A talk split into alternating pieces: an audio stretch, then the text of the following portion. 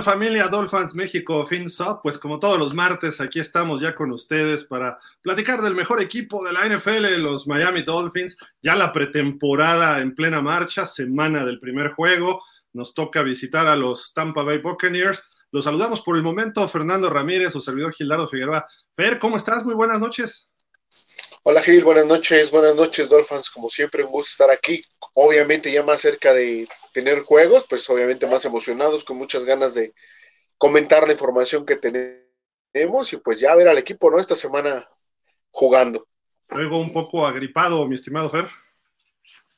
Exactamente, Gil, andamos un poquito mal de la voz, no precisamente por cantar, entonces sí, andamos medio tocadones con la gripa. sin hielo, hay que tomarla sin hielo ya ahora. ¿Verdad? Oye, pues hay temas, ¿no? Para platicar. Hoy hay un trade a Houston que se va a Shaheen. Eh, por ahí hay dos jugadores que están, eh, pues, en tradeables, si, se, existe la palabra en español, que pueden ser negociables. Eh, por ahí hay un jugador que llama la atención para Miami, que pudiera caer como anillo al dedo. vamos a platicar del depth chart y esta semana ya el juego contra los Bucaneros el sábado. Así de que hay temas para dar y regalar. Pero Fer, ¿qué te parece si empezamos con esta declaración de Tua de la semana pasada? Eh, le hacen una pregunta de sus pases y esto es lo que él responde. Entonces, eh, la, queríamos poner nada más para que ustedes amigos vean la actitud de Tua, cómo ha cambiado ya mucho y obviamente en plan irónico, cínico, ya hasta burlándose hasta de los periodistas o de lo que opinen. Así que nada más chequen esto. Recently a 65-yard touchdown pass to Tyreek Hill went viral on social media. It was viewed more than 2.8 million times. I don't know if you knew that statistic, but why do you think there's such a fascination about that play and the deep ball and your connection with Tyreek? Yeah, uh, I think because people don't think I can throw, throw the ball far. So I, I, I, I would say that's the fascination. Like, wow, he can throw the ball. It's kind of hard. Hard, hard to be in the, the NFL if you can't throw the ball, right? Le preguntaban de por qué se, qué opinaba de que se hizo viral el pase de 65 yardas perfecto a Tyreek Hill, eh, que llegó hasta 2.8 millones de vistas ese pase de, que se avienta con Tyreek. Si no me recuerdo, fue el poste, ¿no? Un poste, una trayectoria de poste que estuvo muy bonito. Sí. la, la, respuesta de Tua es excelente, ¿no? Dice, pues no, no sé por qué sea tanto, pero pues es que la gente cree que yo no puedo lanzar con fuerza, ¿no? Y, y dice, al final dice, si no lanzas con fuerza, no, no puedes estar en la NFL. Sí, exacto. O sea, respondiendo, creo que, como bien dices, de buena manera, este, siendo enérgico, ya eh, como queriendo dejar eso atrás, ¿no? Ya, vamos, o sea, si no puedes, pues no, no vas a estar aquí, ¿no? Él está ahí. No, nada más ha sido ese pase, ya ha hecho varios en estas dos semanas. Los ha puesto bastante bien, también se ha equivocado, obviamente, menos que la temporada pasada en estas fechas. Eso es muy bueno. Obviamente influye el que tiene ya mejor, este, mejores receptores, más velocidad. Lo está soltando mucho McDaniel y eso es bueno y le está dando confianza. Y ojalá veamos eso, también lo veamos en el campo. Sí, eso, eso llama la atención por parte de el señor eh, Tua, bueno, el joven Tua Tongobaloa ya está cambiando su liderazgo, su forma de actuar con los medios, toma control de lo que no tenía control el año pasado. Recordamos que estaba hasta cruzado de brazos en una conferencia espantado. Hoy en día voltea, se está secando el sudor, le pone la mirada así fuerte, mirando a los ojos al que le preguntó. Obviamente la pregunta no iba con mala leche, sino quería saber qué opinaba de esto y criticó a quien tenía que criticar. Pues esos que dicen, pues es que tienes que lanzar fuerte, ¿no? Es la NFL, casi casi se burla de ellos, ¿no? Entonces, a mí me gustó mucho lo que dijo Tua. Eh, y va por buen camino, ¿no? Pero eso es por un lado. Pero la noticia de hoy, Fer, ¿cómo nos cayó lo de Adam Shaheen? Bueno, eh, es una posición donde teníamos mucha gente o tenemos mucha gente. Eh, si había que deshacerse de alguno de ellos, no creí que fuera Shaheen, sinceramente. Yo pensé que iba a ser primero Chita Carter. Sí, y bueno, no, cae con él, Shaheen, este, recibes una bueno, lo pasas a Houston, obviamente, el trade es con Houston, como bien lo habías dicho. Este, recibes una sexta ronda del próximo draft, es Shaheen y, la séptima ronda que tenía Miami por una sexta ronda que tenía Texans para el próximo draft, ¿no? Ahora ya tenemos nada más a obviamente a Gesicki, a Smitey, a Carter y a Hunter Long, ¿no? Creo yo que sigue habiendo demasiados este, alas cerradas, creo que sobra uno todavía. Vamos a ver, este, también en espacio de tope salarial son casi dos, millones lo que, lo que logras con el cambio, entonces suma en el sentido de que traes eh, pick más abajo y abres un poquito el espacio del top salarial. Ojalá se ocupe, que eso sería muy interesante. Hay un mínimo, ¿eh? son como 15 millones de dólares menos del tope, eh, tope a la alta. Entonces, si estamos hablando de 208 millones, debe andar como en 193. Y Miami le sobran como esos 15, 16 todavía. Entonces, tiene que contratar a alguien todavía un poquito para arriba. Yo creo que va a haber algún movimiento pronto, ¿eh? Ojalá eh, que sí. Ojalá que sí. este, ¿Eh? Hay que. Todavía hay jugadores que puedes mover, o sea, vas a hacer todavía más cambios y vas a eliminar gente del roster y por ahí puedes abrir a lo mejor unos 5 millones más y te da espacio para, para lo que pensamos puede venir, ¿no? creo, que, creo que vienen cosas buenas para los Dolphins, todavía movimientos de jugadores. Eh, pues aquí vamos a ver que también se pueden ir otros dos, ¿eh? A lo mejor estos son más por picks bajos también. Preston Williams está en la lista de trades. Bueno, Miami lo ha puesto como disponible este receptor, que yo creo que por eso no, está ahorita con nosotros el buen Javi, porque estaría haciendo berrinche. Su muchacho. No, no, te vayas, Preston. y el otro es Lynn Bowden Jr., ¿no? Que también lo han. Eh, los Dolphins están abiertos a escuchar eh, ofertas por estos dos receptores que también es un grupo eh, sano, repleto, con talento, ¿no? Ahorita se ve así, a diferencia de otros años, hoy en día vemos un grupo talentoso con, pues, ahorita vamos a hablar del depth chart, ¿no? Pero eh, estos dos jugadores, lo decíamos la semana pasada, Fer, probablemente ninguno se quede en el equipo, entonces si sacas una cuarta, sexta, séptima ronda por uno de ellos, venga. Claro, y por eso, por eso ponen a, al muchacho de Javi como segundo equipo, ¿no? Porque vamos a venderlo bien, obviamente, ¿no? Y este, eso ayudaría a conseguir precisamente lo que tú dices, ¿no? Algo, sacarle algo a esos jugadores sería muy bueno y creo que existe la posibilidad. Nosotros ya los veíamos fuera del equipo, creo que va a pasar eh, eventualmente, ya sea este, ahorita o más adelante, pero creo que el sacarlos nos va a dejar buenos dividendos y ¿por qué no ponerles moño y mandarlos a Chicago? Chicago, ¿por qué hablas de Chicago? Porque Jaquim Grant se lesionó hoy, el manos de piedra. Ah, es que se fue a Cleveland, ¿qué le pasa? ¿Por qué se va a ah, Cleveland? Está en Cleveland ahora, cierto, cierto. Está en Cleveland y eso fue lo que creo que no le sirvió la mucho. Cleveland ahora.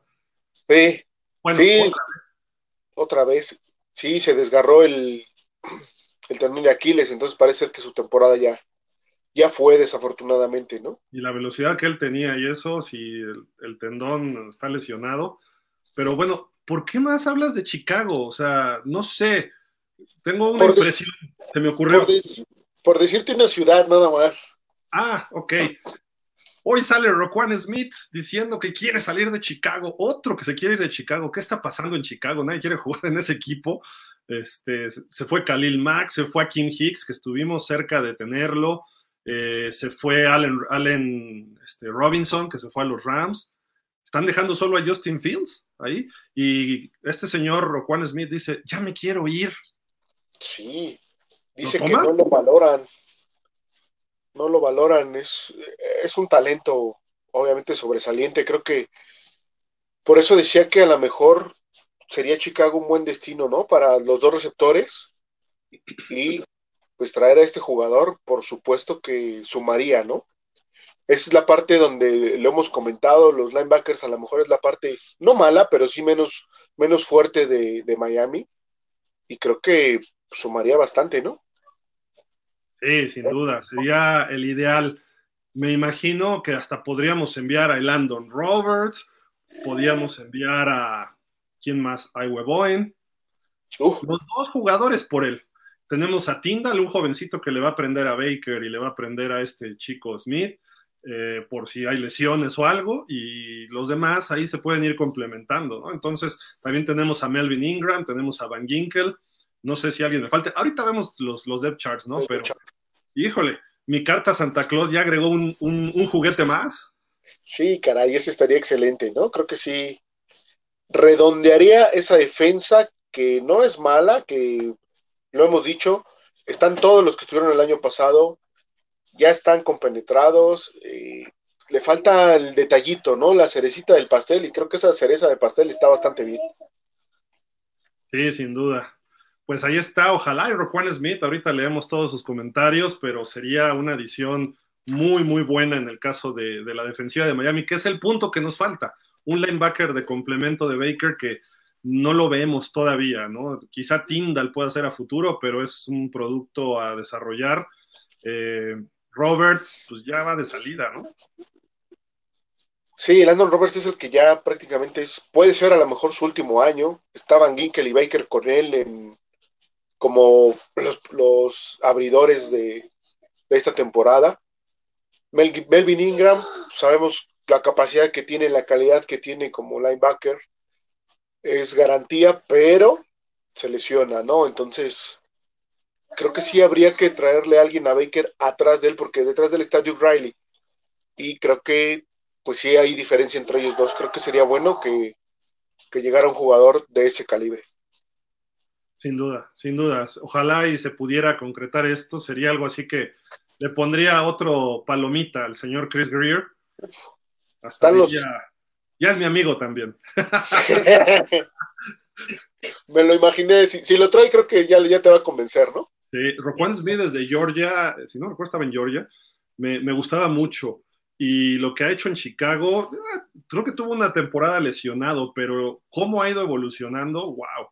Este le tendría que poner las pilas Jerome Baker, ¿eh? porque si no, entre él y Tinda lo mandan a la banca. Lo baja. Sí, eh, eh, no, entiendo a Chicago, ¿por qué no le quiere pagar realmente? Eh? Es un jugador que, de, de, esos jugadores que te tienes que quedar sí o sí, porque son parte, de, son la, piedra angular de, una defensiva, ¿no? Y él, él lo puede hacer, entonces, que ojalá se viniera para acá, ¿no? Sería excelente. Sí, bienvenido, Roquan Smith, vente para acá, hombre. Acá al sur de la Florida, te esperamos con los brazos abiertos. Y pues ya está la primera semana de pretemporada para los Dolphins y para toda la NFL, ¿no? Nada más hubo un partido la semana anterior, el juego del Salón de la Fama. Los Dolphins visitan a los Bucks el sábado a las 7:30 del Este, 6:30 a tiempo de la Ciudad de México, en el Raymond James Stadium. Esto, pues, siempre jugamos contra Tampa o Jacksonville, ¿no? Por la cuestión de cercanía, la pretemporada siempre se presta para eso. Difícilmente haces un viaje largo, que creo que este año sí los Raiders, ¿no? Jugamos en Las Vegas. Ajá. O ellos vienen, ya no me acuerdo, pero. Y el otro es Filadelfia también, pero están entrenando ya en Tampa y están con prácticas conjuntas con los Bucks, ¿no? Sí, exacto, Gil. Desde ayer fue el viaje, hoy estuvieron por allá este, y toda esta semana van a estar trabajando en conjunto. Eso es bueno, obviamente, para los jugadores, cambiar de, de aire, una. Dos, entrenarnos siempre con los mismos, siempre te va a ayudar a, subir el nivel, a mejorar un poco o mucho, dependiendo con quién te enfrentes, ¿no? Creo que una prueba muy buena para nuestra línea ofensiva, enfrentar a la línea defensiva de los Bucaneros no es cosa menor, es de las mejores líneas defensivas que tiene la conferencia nacional, entonces va a estar interesante, ¿no? Nada más, por favor, por favor, que no viajen ni Bruce Bill ni Stephen Ross con el equipo. Y si viajan, que estén muy lejos de ese número 12 de los bucaneros. no vaya a haber problemas otra vez. sí, caray. No, que se queden en la oficina ahí, este, checando papelitos o viendo qué tienen que hacer, pero que no vayan. Oye, y, a mí me gusta que jueguen contra un equipo que fue campeón hace dos años, que el año pasado estuvo en playoff, que estén entrenando todos los días contra ellos. Quizá nuestra defensiva contra la ofensiva de Tampa, me gustaría ver que empiecen a tomar ritmo, sobre todo los safeties, quizá la línea. La línea de Tampa se ha visto dañada, perdieron a Alex Capa, se lesionó por ahí Tristan Wirfs, pero en los entrenamientos iban a jugar unos contra unos, me refiero a titulares. Entonces va a haber momentos que, se vea esto y eso te eleva el nivel por, por default. Hasta si no quieres hacerlo, te ponen en tu lugar y ya sabes que tienes que mejorar. Eso es importante para Miami ahorita porque es un equipo joven que ya ni tan joven, ¿eh? ya tienen tres, cuatro temporadas la mayoría, quizá Jalen Phillips, Raquan Davis y Wilkins ya son un poco más veteranos, Emmanuel Ogba también, entonces me gusta ese matchup contra la línea ofensiva, pero del otro lado, la línea ofensiva es importante ver cómo juegan contra un Vita Bea, aunque sea 10 jugadas por, por día, eh, contra, eh, creo que Pierre Paul sigue ahí, Shaquille Barrett, no sé, o sea, esta, esta defensiva que tienen los frontal de los Bucaneros, qué bueno que estén entrenando contra ellos, eh, no sé, cuatro veces a la semana. Sí, sí, por supuesto, eso es importantísimo. Ver a, a Vita Bea enfrentar a Robert Hunt, a Liam Eikenberg, ¿no? Y probarlos, probarlos realmente, porque pues, de cierta forma el hecho de que estés jugando con tus compañeros o entrenando con tus compañeros, pues siempre el subconsciente te va a frenar un poco, ¿no? En cuanto al contacto. Y ya con otro equipo es un poquito más, más intenso, no al nivel de un juego, obviamente, pero el que estén, eh, pues, intercambiando técnicas con, con ellos, siempre va a ser positivo y, y, qué bueno que es con el nivel que tiene, que tiene Tampa, ¿no? Es un equipo de alto nivel y estar toda la semana con ellos va a servir mucho, sin duda. Sí, sí, sí, sí. Creo que, creo que es buena, buena decisión de Mike McDaniel eh, medirse contra Tampa, ¿no? Y qué bueno que aceptó Tampa. Y creo que con Filadelfia va a ocurrir algo parecido, ¿no? Va a haber algunas prácticas conjuntas. Sí, también. sí, también con Filadelfia va a ser así. Y, y sí. ya lo vimos, ¿eh? El jueves pasado, su segundo y tercer equipo se vieron muy bien. Bastante bien, sí. Sí, sí, bastante bien. Traen, traen buen nivel también los Raiders. Vamos a, creo que va a ser una pretemporada muy provechosa para Miami y para los que van a jugar, bueno, van a entrenar contra Miami estas tres semanas, ¿no?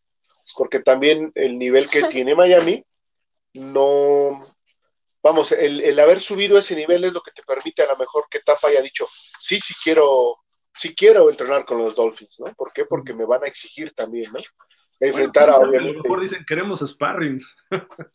no, no creo tanto, porque enfrentar a Howard, este, a, a Holland, a Van Ginkel, a, a, Wilkins, este, a la defensiva de Miami básicamente, creo que es interesante para, para la ofensiva de Tampa. Y, y, y tus corners, este, para medirse con la velocidad de Tyreek Hill y Waddle, por ejemplo, ¿no? Claro. Aunque sea sí, o sea, poquito tiempo, ¿no? Pero empezar a ver, oye, te falta velocidad, a trabajar eso las próximas tres semanas para los corners de los bucaneros, eso, eso puede ser atractivo.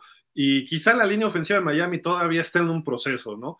Pero uh -huh. ver ese sistema que, que, enfrenta los Dolphins, que va a tener los Dolphins, quizá de juego aéreo muy rápido, les puede servir para pensar en Green Bay, que también va a ser un juego muy Con rápido pases, los mismos Rams. También. No, sí. no, digo que estemos a ese nivel, pero es para practicar ellos, ¿no? Sí, la, la velocidad que te van a poner en el campo eh, Hill y Waddle, pues difícilmente la vas a emparejar en otro equipo, pero siempre te va a servir este medirte con, con, ese tipo de jugadores, ¿no? Y le va a servir a la defensiva de Tampa también. Digo bien, me, me gusta mucho esta pretemporada para los Dolphins y creo que eso va, va, a servir y va a ayudar, ¿no? Tarde o temprano para que este equipo esté preparado para la temporada de, de 2022, ¿no? Y bien, bien por lo de Tampa. Aquí rápido tenemos también la pretemporada. Ya decíamos el juego contra Tampa. Luego el siguiente, los tres sábados quedamos, ¿no? Vamos a jugar. El próximo, el siguiente sábado de este noche es contra los Raiders, allá en Las Vegas. Y luego vamos a Filadelfia también, ¿verdad? Sí. Es visita también. Entonces, sí, la, las, dos, las, dos, son. Uh -huh. Bu buenos equipos, bien elegidos, creo yo, para, para esta pretemporada, así de que pues vamos, vamos, vamos muchachos, ah no, ¿verdad? Me lo que. Pero este, bien, bien, bien por esos juegos seleccionados de esta forma. Y pues precisamente es para definir eh, el roster, estos partidos, y van a ser de, muy, de mucha competitividad. ¿Por qué? Porque si los titulares son de equipos de playoff, los tres son de playoff, uno fue campeón y le dio batalla al campeón el año pasado, eh, los otros estuvieron bastante bien en playoff, aunque no fue suficiente para ellos, pero están un nivel arriba de nosotros, tanto Raiders como Filadelfia. Entonces eso va a ayudar para definir el roster. Y aquí Miami ofreció, este, Fer, ¿cuándo fue ayer? ¿O el, o el domingo? Que el, el depth chart fue, ah. eh, ahí se fue antier, ¿no? El domingo. El domingo. pues ahí está, platícanos de la línea ofensiva, los titulares, ¿eh? era más o menos lo que esperábamos, ¿no? Sí, en general es, es básicamente lo mismo, muy pocos cambios. Eh, la línea ofensiva, bueno, va a ser Connor Williams el centro de entrada, Jan Eikenberg el, el guard derecho, Terron Amster el, el tackle, perdón, el, el izquierdo, eh, y del lado derecho va a estar Robert Hunt como guard y Austin Jackson como tackle, ¿no? Aquí lo, lo interesante, al, menos que yo veo, es que detrás de Terron Amster está Larnen Coleman, jugador que no ha visto jugadas, que si bien eh, va a haber movimientos en la línea y todo, todo ese tipo de situaciones, ah, si Amster se lesiona, Coleman prácticamente va a ser un jugador novato, entonces eh, ahí me, me, brinca un poquito, ¿no? Que él sea su suplente hasta ahorita, ¿no? Digo, creo que si Amster está toda la temporada, pues no tenemos problema, pero si se llega a lastimar, creo que debe haber un movimiento mayor ahí en esa línea ofensiva, ¿no? Otro de los, de los puntos a destacar son los corredores, que tenemos prácticamente a dos corredores como, como número uno, que son Raheem Monster y Chase Edmonds. Quiero entender por lo que se ha visto en las semanas de entrenamiento, es que va a haber situaciones en donde va a alinear a, los dos corredores, ¿no? Como, como corredores uno dentro del campo, va, va, a omitir o ya sea a un abierto o a un cerrado para, para este, poder jugar con, con, dos corredores este, en el backfield, ¿no? Eso también llama un poquito la atención. Pero de ahí en fuera, pues bueno. ¿Crees que estén Mostert y Chase al mismo tiempo?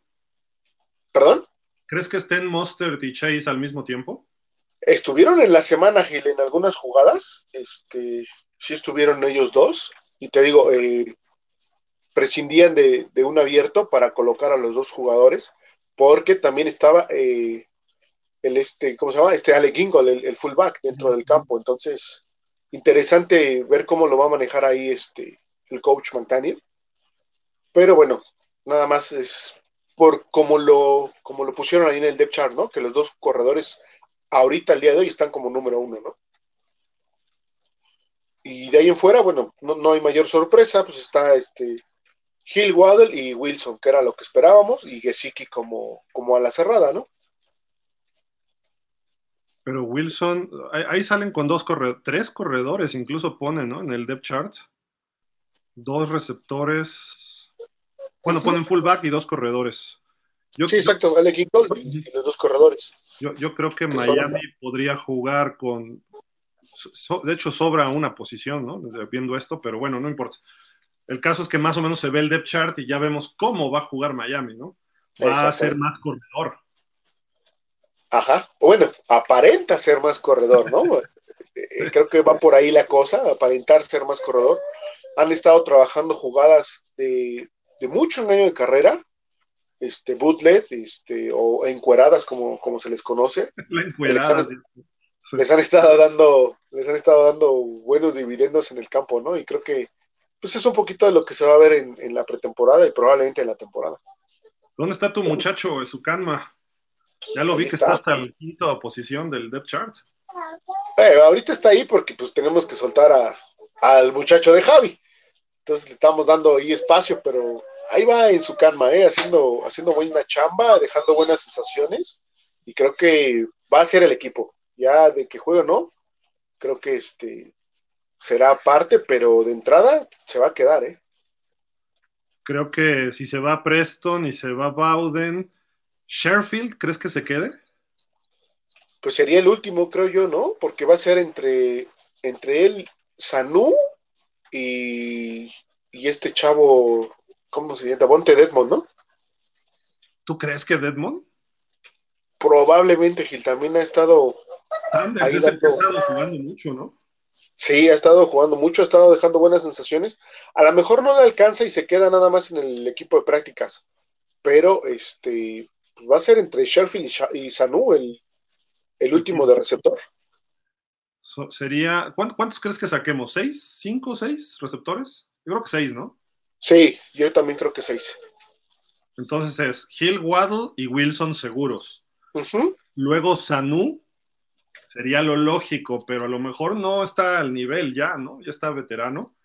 Sí, y ahí, yo por... ahí quedarían que tres lugares o dos lugares, dependiendo, ¿no? Quedarían bueno, es que eh, era, era Hill, Waddle y Wilson. Ajá. Luego sería, ajá, sobran tres, sería este Trent Sherfield, Esukanma y, y Bowden o Mohamed Sanu. Ah, o sea, yo creo que los tres de arriba, ¿eh? Sherfield, Sanu y Esukanma. Quizás Sanders estuviera junto con Esukanma subiendo y bajando del squad practice. Y los demás no veo ninguno en el equipo. Bowden y Preston creo que se van a ir, si no, no los pones en trade, ¿no? Pues sí, creo que. que cambien todo ahorita en la pretemporada, ¿no? Que empiecen a, a mostrarse. Más, lo veo muy complicado. Yo creo que ya no, no les va a alcanzar ya para, para quedarse, ¿no?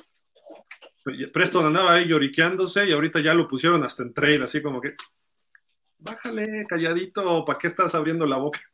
Sí, eh, lo dijimos la semana pasada, ya sentía que no, no le daban espacio en el equipo, que no se va a quedar, y creo que por eso soltó esas declaraciones, y bueno, ahí está ya la respuesta, ¿no?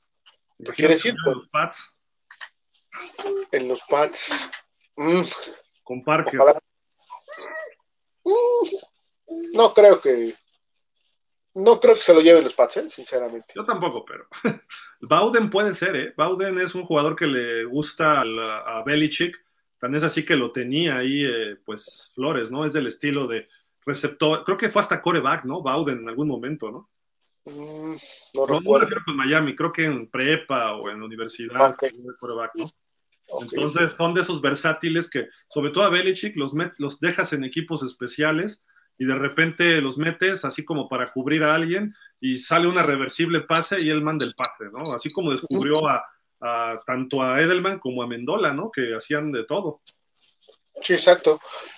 A nosotros lo que nos conviene es que se vayan en paquete Bowden y Williams, ¿no? A, Chicago, por ejemplo, sí. Por Roquan.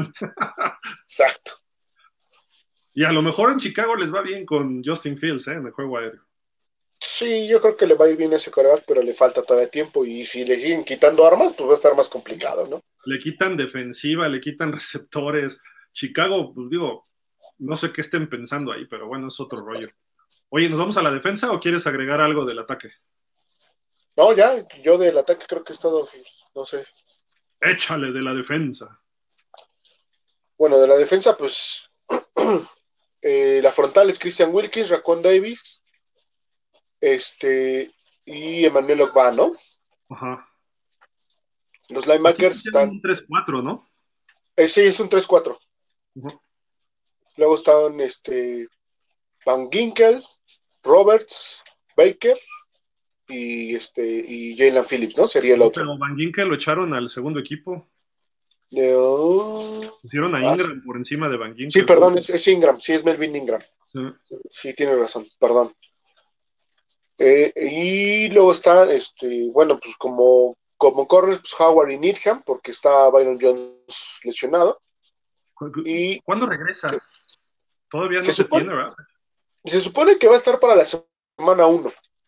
De hecho, ya está este, haciendo trabajo físico, todavía no se empareja, entonces todavía le falta un ratito. Yo creo que le van a dar las, las tres semanas de, este, de pretemporada, se las van a dar para que se recupere y hasta el juego uno es que va a estar listo, ¿no? Y a lo mejor se tarda más, ¿no? A lo mejor llega fuera de ritmo o algo y... No, lo más seguro es que no es, no, vamos, va a estar eh, disponible a lo mejor para el juego uno, más no lo veo jugando, ¿no? Creo que, creo que va a jugar Needham ahí, ¿no? Y, y de pues, bueno, van Brandon.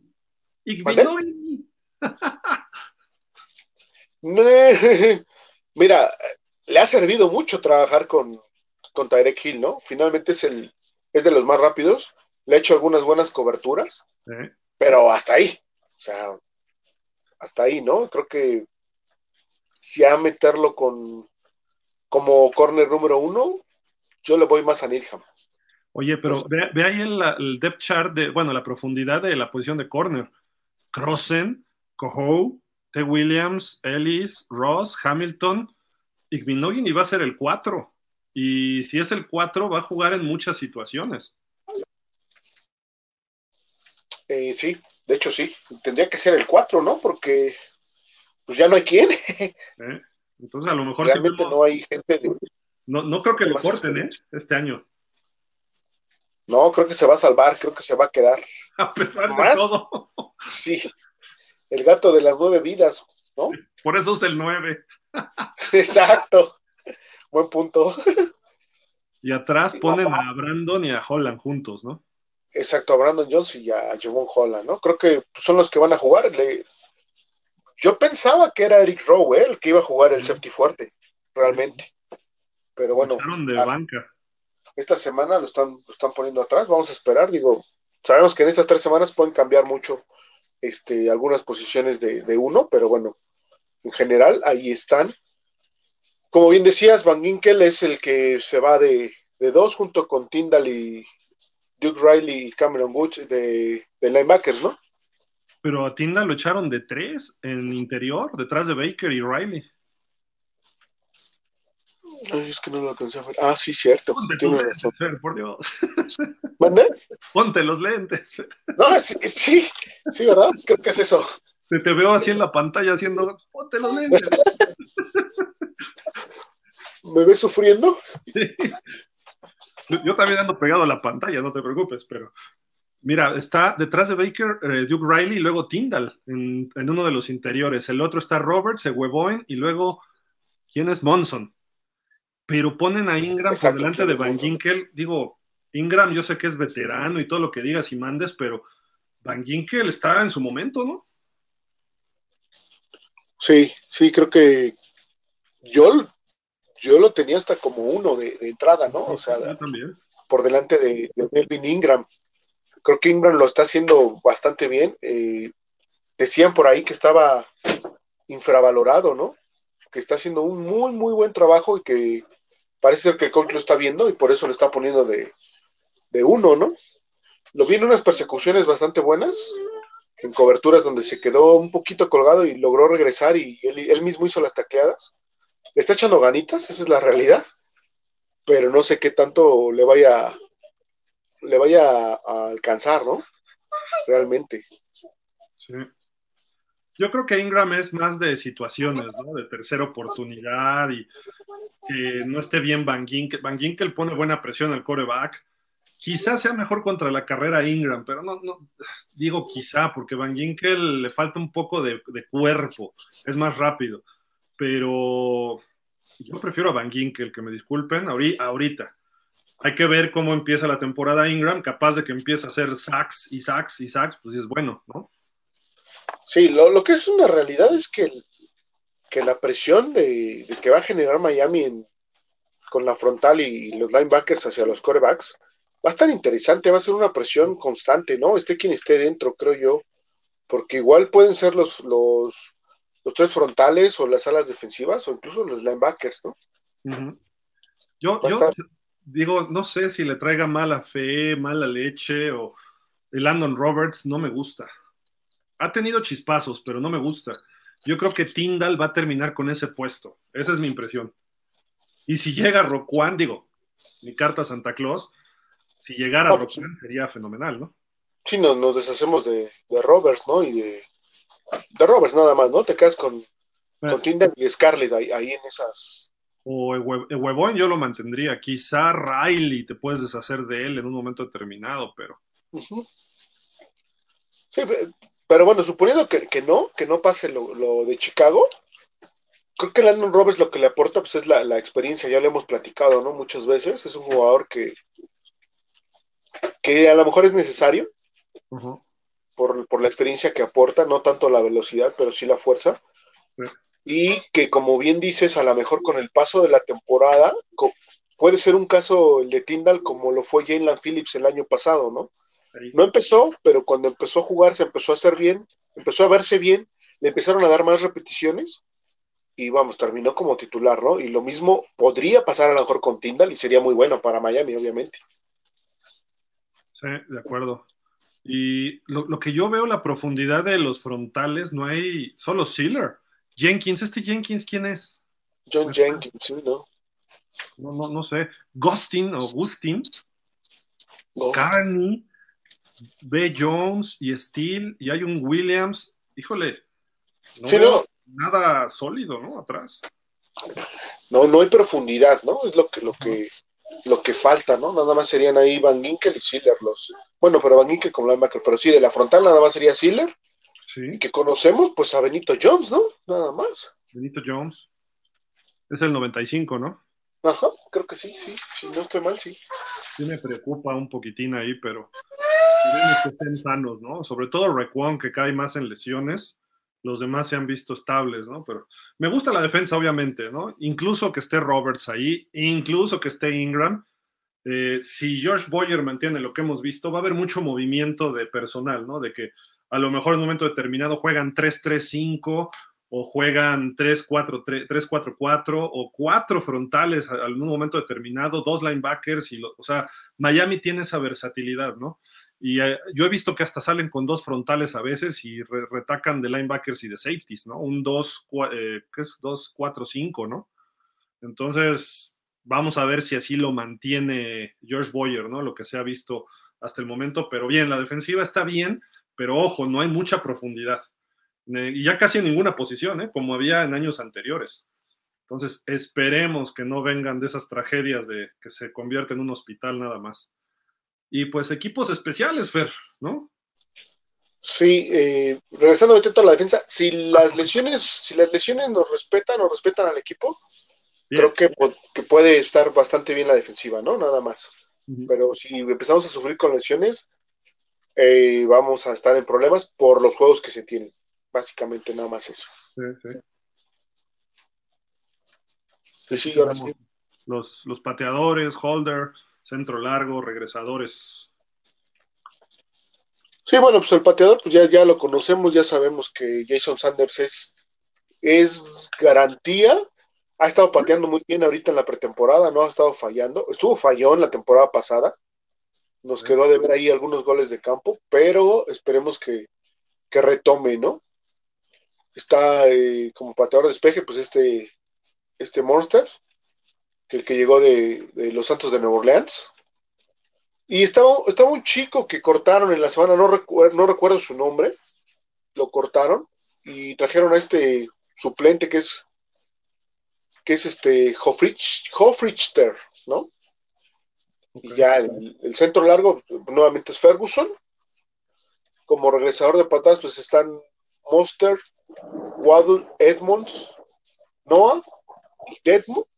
Pero este es de kickoff, ¿no? De kickoff, ajá, como regresador de kickoff. Y, de Gil en de despeje. Y en las de despeje está Gil, igual. Órale. Y Hall, ¿no? Todavía. Me sorprende. Gil, creo que alzó la mano, ¿no? Y dijo, yo quiero regresar patadas, ¿verdad? Sí, porque eh, eh, tenía esa función allá en, en, Kansas City, ¿no? Entonces no es una posición nueva para él, le gusta hacerlo y pues lo va a hacer acá. Eh, no me gusta a mí que pongas a tu receptor número uno a, hacer ese tipo de jugadas. Para mí es mucho riesgo. Creo yo que tienes, tienes velocidad en bastantes más jugadores como para arriesgar de esa manera a, pues a tu estrella, porque realmente es tu estrella la ofensiva. Sí, sí, de acuerdo. De acuerdo. Mira, así hablamos de jugadores estrella y llega la estrella de este show, el señor Javi Roldán. ¿Qué tal, Javi? ¿Cómo estás? ¿Dónde te agarró el aguacero? Hola, bien, buenas noches. Pues ya, ya ves, ahorita es lo malo de vivir en la zona alta de la ciudad, entonces pues pues sí, no, cuesta trabajo bueno, Más como las truchas brincando contra la contra la corriente. Sí, sí, sí. No, pero lo, bueno, ¿no? Porque también este, las inundaciones Abajo, las zonas bajas más canijo. Pues ¿Cómo estás, Javi? ¿Qué dices? Bien, buenas noches, Fer, Gil, este, Dolphins. Pues ya, ya listo para este, para hablar un poquito de los temas que, este, que, se, están, que se dieron a lo largo de esta semana. Ya, acabamos, este Javi, más bien te toca leer todos los comentarios. Ah, bueno. Sí, no, pues sobre todo lo, del, lo de los rumores de, de, este, de Raccoon Smith y los posibles trades de, de Bowden y de Preston Williams, ¿no? Se va tu muchacho. Sí, ni modo, ni, y curiosamente yo pensé que McDaniel se iba a animar a darle una oportunidad, pero pues parece ser que no se la ha ganado. Parece ser que el colchón le está ganando el, lugar. ¿El colchón? Claro, mi muchacho, mi muchacho en su cama. Ah, ya, ya, el colchón. Ya, ya, Su casa, su campo, como quieran llamarla. También por ahí ha sido una rebelión en el training camp, entonces cualquiera de los dos parece que le están quitando los dos lugares tanto a tanto a Preston como a Buden. Oye, si, si trajéramos en el caso hipotético a Roquan Smith, ¿de quién te deshaces? ¿De linebackers?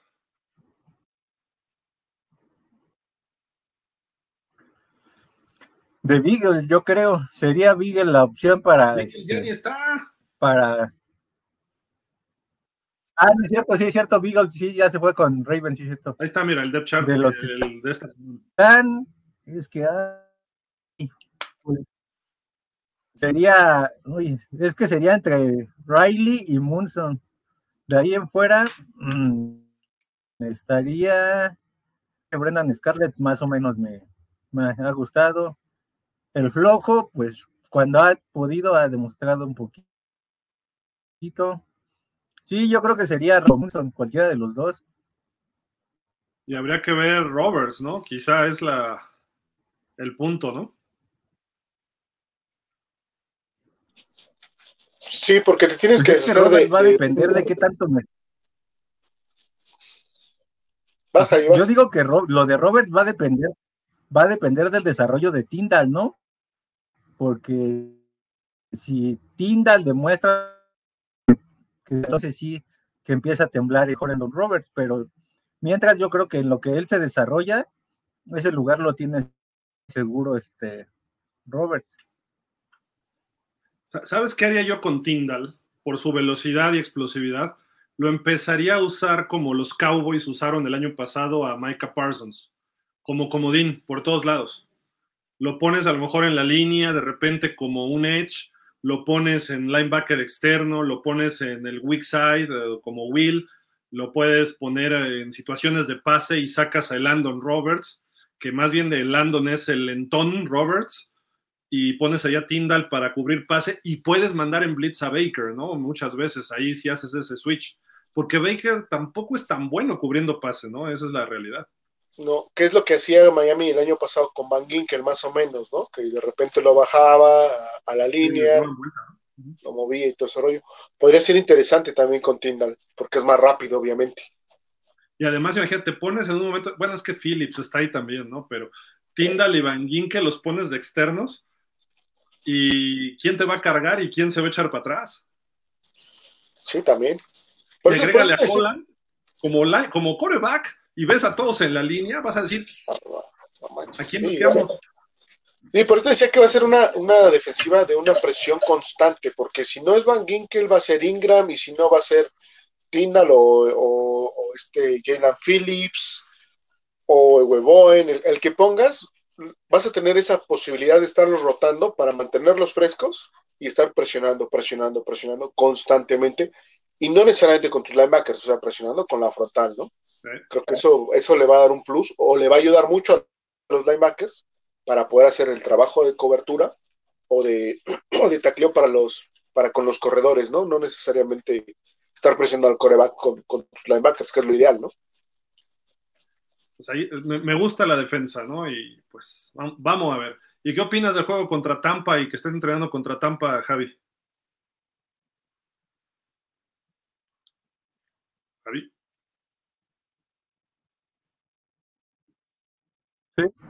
Sí, sí. O sea, yo, yo así como este, yo creo que los tres seguros pues van a ser este, en cuanto a cuestiones de linebackers, pues los que podrías decir que ya tienen su lugar son Van Ginkel, este, Baker y Roberts.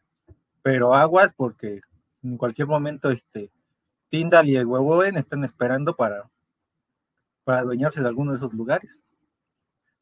O hasta en una de esas, este, si llegan a habilitar a, a Ingram como linebacker en algún momento, pues también podría ser una buena arma.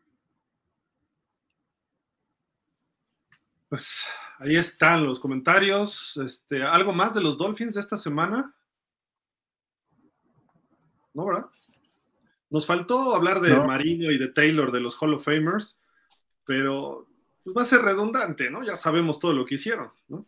Sí, sí. Eh, Sonka estuvo en la semana, ¿eh? En- allá este, tomándose ¿Otra fotos en, en el entrenamiento la Sonka con, con, con, estuvo, estuvo con Marino también. ¿Y quién más estuvo por allá? Alguien más estuvo que se me pasa ahorita, no me acuerdo, pero ahorita que me acuerdo les digo quién, quién más estuvo. Si acaso el único detalle con Jason Taylor fue que no se le dio el trato sus últimas temporadas que debió Miami, ¿no? Porque el haberlo mandado a Jets y a, Washington, pues no. Él se fue. O sea, no fue así como de que un jugador así. Dar más lana, ¿no? O retenerlo. Sí, pero ¿cómo? o sea, ¿a quién se le ocurre? Fue el único detalle con Jason Taylor, pero pues fuera de eso. Mira, todavía Buffalo y los Pats, pero a los Jets, ahí sí, mira, todo lo que adoraba Jason Taylor hacía. ¡ah! y luego le pone el cuerno a la hermana de Zach Thomas. Zach Thomas movía esa defensa, no, no, Taylor. Taylor fue el MVP porque tenía su, su este, pues, ciertas habilidades que fue desarrollando, pero le faltaba cuerpo, no era muy rápido y lo fue trabajando y hasta que Nick Saban le puso una defensiva a modo, fue que realmente se, destapó. Pero antes le costaba trabajo y era el segundo de Trace Armstrong en sus primeros años. Y al final Cam Wake lo, superó por mucho. Entonces Jason Taylor era más show o más imagen que lo que realmente funcionaba. Y fue bueno, no quiero decir que haya sido malo, fue bueno, pero y luego termina yéndose a, los Jets. En Washington dices, órale, vete a la otra conferencia y, luego regresas. Pero a los Jets, por Dios. Si, lo veo algún día, sí le voy a reclamar. ¿Cómo a los Jets? O sea, aunque haya sido una. ¿Cómo a los Jets? O sea, no. Hubiera ido a Cleveland, ahí que él es de Akron, Ohio, ¿no? De por esa zona. Hubiera ido a Pittsburgh. Creo que él nació en Pittsburgh y hizo su universidad en Ohio, ¿no? No me acuerdo en dónde y te vas por esa zona y dices, órale, está bien, pero los Jets, por Dios. Que, que hoy tuvieron una noticia muy mala los Jets, ¿no? Mech y Beckton se les lesiona y parece que todo el año, ¿no? Sí, se lesionó la rodilla, ¿no? Me parece que es fractura en la rodilla, entonces todo el año está fuera. Y ha tenido muchas lesiones y es un liniero muy bueno, pero digo, en funcionamiento del equipo nos beneficia algo pero pobre cuate, ¿no? Porque no le ha ido bien en su carrera en la NFL y, y este, pero pues, también por los Jets, digo, ¿para qué eligen bien o para qué eligen mal? Alguien se lesiona la primera. Ay, perdón, Tua, no quise decirlo. perdón, Tua, pero bueno. Y este fin de semana hay que ver quiénes posiblemente van a ser quienes lo van a proteger. Entonces, a ver probablemente. Este va a ser el, eh, aquí está el, chat.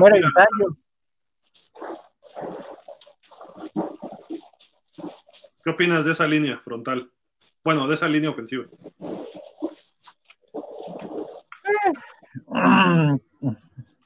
Yo nada más ahí cambiaría a este a Jackson por ahí que en verde lugar, porque Jackson se supone que es más del lado izquierdo y ver pues ha tenido este algunos partidos como como tackle derecho, entonces ahí haría el cambio para que se supone que tu una de tus primeras elecciones del año 2019 pues fue Austin Jackson, entonces lo dejes de tu lado fuerte que se supone que va a ser donde esté Amster. Entonces, el lado izquierdo para mí debería ser este Amster y Jackson y el lado derecho pues ya entonces sí, Kember y, y Hunt. Algo por ahí dijeron que está teniendo problemas en los centros de formación escopeta Connor Williams. Entonces creo que hay que tener cuidado. ¿eh? A lo mejor sí regresa Aikenberg de tackle derecho y Williams se va de guardia izquierdo y, y, esperar a Dieter, ¿no? Porque está lesionado Dieter, ¿no? Sí, eh, Dieter está lesionado de un pie. Todavía le faltan me parece que es otra semana y media. Entonces, él estaría, pero para el último juego de pretemporada. Ok. Esperemos que regrese rápido. Todavía esta semana hubo algo que mencionó que se dice que Karim Home está pidiendo un trade, ¿no? ¿Cómo? Y su contrato no es tan, su contrato no es tan fuerte como para que Miami no lo pudiera absorber. Entonces, a mí sí me gustaría un jugador como Karim Hunt en, Miami. ¿Pero quién? Caería por lo menos. ¿Eh? ¿Cuál jugador? Karim Hunt en Miami. Ah, del corredor. Ajá. A mí no me gusta, ¿eh? A mí no me gusta para el sistema que está manejando Miami. No se me hace como que. Como que él es más de, batalla, ¿no? Como que de, ir a buscar entre la línea y todo eso. Y creo que no, no lo va a ocupar así mucho mucho McDaniel, ¿no? Pero más o menos Kansas manejaba eso, ¿no? Cuando estaba ahí el, sistema de bloqueo por, ¿cómo le llaman? El, el block zone, ¿no? El, el bloqueo por zona, sí. Ajá, más o menos manejaba igual Kansas cuando él estaba ahí. Cleveland creo que sí es más de, huecos, ¿no? De abrir el hueco y respetarlo, ¿no? Pero, la línea que tienen es muy buena ahí, ¿no? Sí, mm, bueno, no sé, a mí como que no me acaba de convencer. También ya perdió mucha velocidad, ¿no? Sí, sí, sí, sí. Y, ha estado lesionado. Eh, COVID lo limitó también el año pasado, si no mal recuerdo. Entonces hay que tener cuidado con alguien como Karim Hunt, pero no, no caería mal, creo yo, pero de él a Monster, pues ya me quedo con Monster, ¿no? Sí, pues también un tipo que también se lesionaba. O bueno, que se lesionó. Por, ahí sacó este Maurice Jones Drew de NFL Network su ranking de corredores, los 32, número uno, él puso. Y puso a Mostert en Miami de número uno. Y yo así como que, ¿eh? Como que, ¿qué? pues es Chase Edmonds, ¿no? Sí, sí, sí, sí, realmente creo que Edmond es el uno. Monster tendría que ser el dos. Y quién sabe, ¿eh? porque todavía en una de esas hasta Sonny Michel pueda dar este pueda dar la sorpresa y le ande quitando el puesto tanto a Edmonds como a como a Monster. El, problema de todos en Miami es que, digo, hoy en día es muy difícil un corredor 100% sano, ¿no? Pero todos son de que les hacen así y ya se lesionan. No hay uno que no. Creo que Gaskin es el más fuerte de todos, ¿no? sí, realmente sí, es el que, el que las últimas temporadas, después de los lesionados, es el que sale y, y jala un poco ahí corriendo, ¿no? Es el que más yardas ha tenido. Entonces. Se ha perdido algunos juegos. Ajá.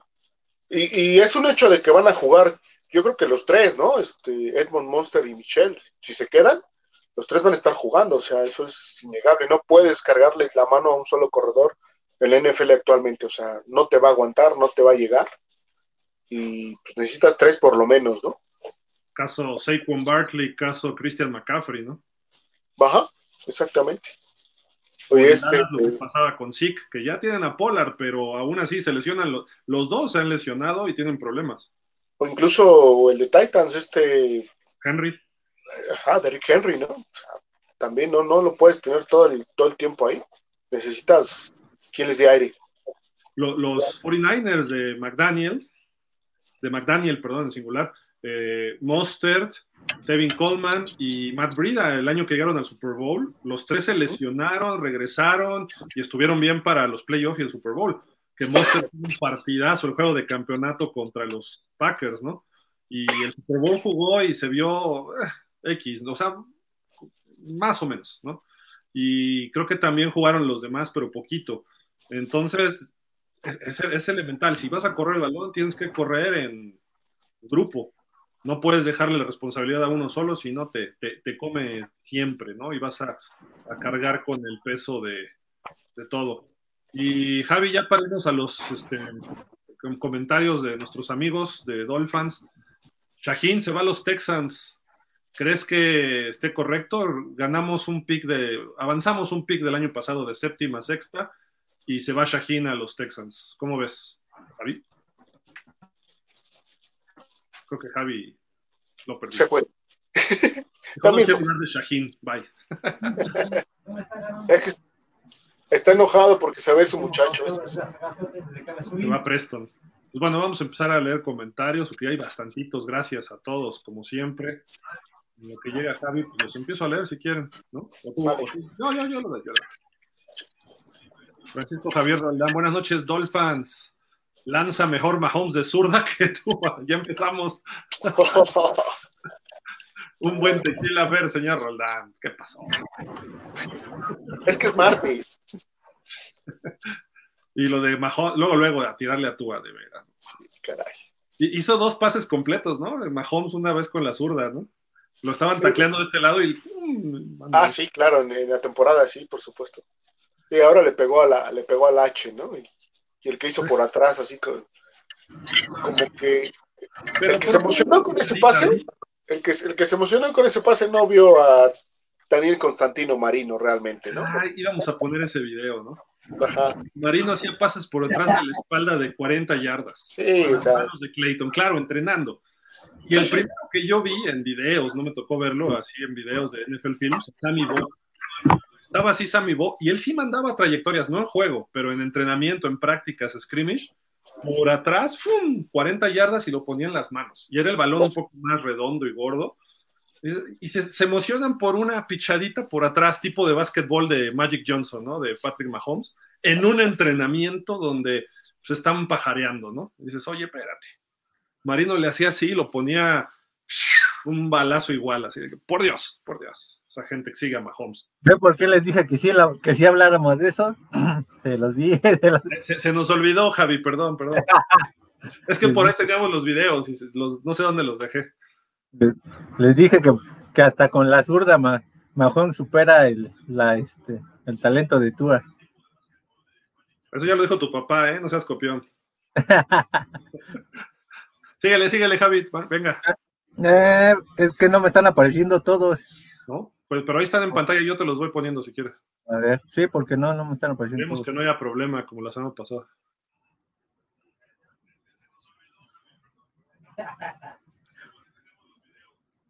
A ver.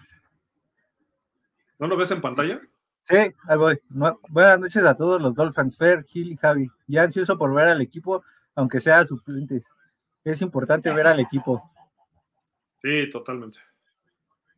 Ya el sábado. Jesús Pérez, saludos Gil, Fer y Javi, desde la calurosa Mexicali. Órale, saludos hasta allá.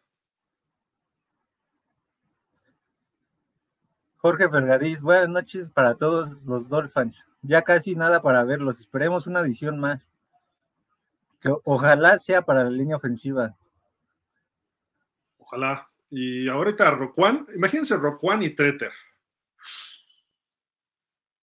Ya. Rafael Jaramillo.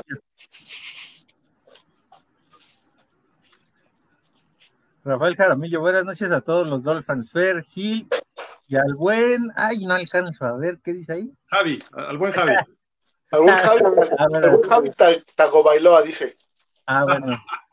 Es que no se veía, no se veía. Mira, hasta me los pongo si quieres para leerlo bien. sí, Javi Tagobailoa. Sí, sí, sí dice Javi. Está bien. Refugio García, saludos a todos los Dolphins. Gil, Fernando, Javier. Saludos, Raúl. A Raval no. Hola a todos los Dolphins. ¿Qué ole, Raval? Rafael Jaramillo. Fernando, un don Julio y jugo de naranja. Y, no, y si no se te quita, por lo menos se te olvida. Eso sí. Juan Carlos, no se ve el comentario. ¿eh? No se ve. Tampoco el señor Roldán. hay algunos que no salen. ¿Quién sabe qué onda? algo está, a lo mejor están metiendo iconitos o algo, esperemos que no sea el problema otra vez, pero para que vean que no somos nosotros, que no, nosotros no censuramos. Arrabal no, que llegue el, el de Chicago, linebacker, para que le ponga presión, al menos al manos de mantequilla Baker, o si no, fuera. Déjenme en paz a mi Jerome, no sean así, por Dios. Ese es mi muchacho, la defensiva. Francisco Javier Roldán Aguilar, está lloviendo y el tráfico. Mira, tampoco aparece el de Miguel Ángel Reyes. Sonia Lema, buenas noches a todos. Veremos a tú el sábado. Así un par de drive. Creo que somos muchos los que queremos ver sus progresos. Yo creo que sí, ¿no? Sí, sí debe jugar algo. Más que estampa la defensa, debe, debemos verlo un ratito dos series, como dice Sonia, sí sería algo conveniente para ver si le pone presión los titulares de Tampa, ¿no? No sé también cuánto vayan a jugar, pero enfrentar a esa defensiva que es muy buena, creo que sí es importante que juegue tú a... Yo le daría hasta un cuarto completo y más por sistema nuevo y eso, pero con dos series me conformo. No sé ustedes qué opinan, pero. Sí, sí, quizá, quizá de esta semana a la otra, posiblemente sí vaya a ser un cuarto, cuarto y medio, porque va a ser el, el partido más importante de la pretemporada, pero sí, con un par de drives. Sobre todo hay que ver qué tan bueno va a ser el bloqueo por carrera y cuánto le va a permitir a Tua desarrollar sus lecturas en momentos de play action o pases pantalla o a lo mejor pases rápidos de slant. Oigan, hablando de Tua y del señor este, Puente Agua, Teodoro Puente Agua, Teddy Bridgewater, vieron que les ponen unas redes en la zona de anotación como a 40, 50 yardas de distancia. Eso lo hace mucho, casi todos los corebacks. Y hacen competencias entre los corebacks en la pretemporada a ver quién la mete a esa red. Que algunas redes son pues, una cosa de un diámetro de una yarda y otros son unas redes de 3, 4 yardas, ¿no? Depende, depende del equipo, cómo le hagan. Eh, lo hace mucho Rodgers. Lo, he visto a George Allen, he visto a Mahomes y Rodgers hasta antes de los juegos de pretemporada las pone en la esquinita, ¿no? Así bien y seguidas. Eh, Tua hizo varias esta semana y también Bridgewater. Claro, se echan para atrás, son corebacks NFL, pero los pusieron con técnica, con buena espiral, el timing y los ponen en la zona de anotación. Eran como 50 yardas lineales, un poquito, quizá un poco más de 50 yardas, pero lo importante es que los están conectando.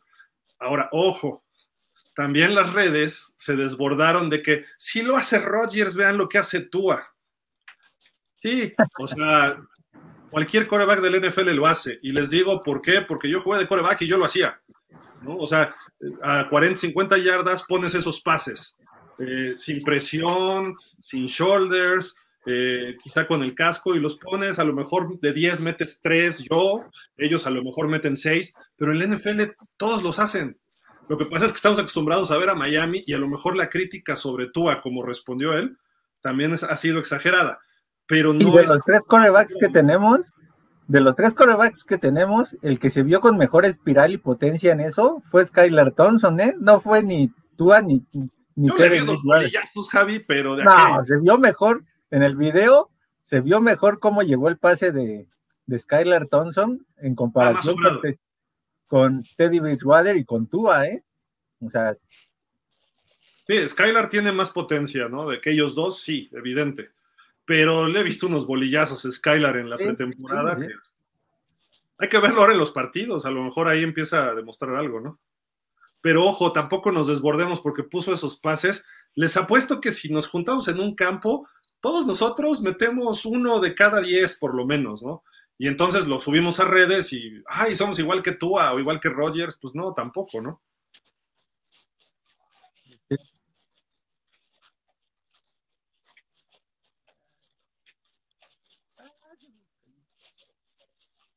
Vic Espinosa, hola a todos, hoy desde Chihuahua. Hola Vic, saludos hasta Chihuahua. Jorge Fergadís, Quizá cortaron al ala cerrada porque les gustó más el trabajo de Hunter Long. Ojalá funcione, puede ser buena, una buena sorpresa.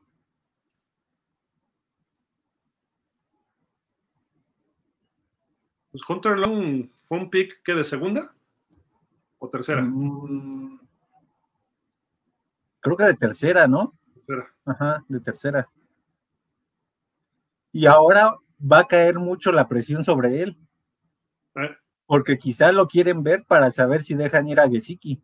O sea, este año, si le ven algo a Hunter Long, es adiós Mike Gesicki. Si no, pues van a tener que hacer todo lo posible por darle un contrato a, mediados de octubre. La, salida de Shaheen me da confianza que también están haciendo espacio para extender a Gesicki. Me da esa impresión, a lo mejor. Sí, sí, también puede hacer. Ojalá y sí.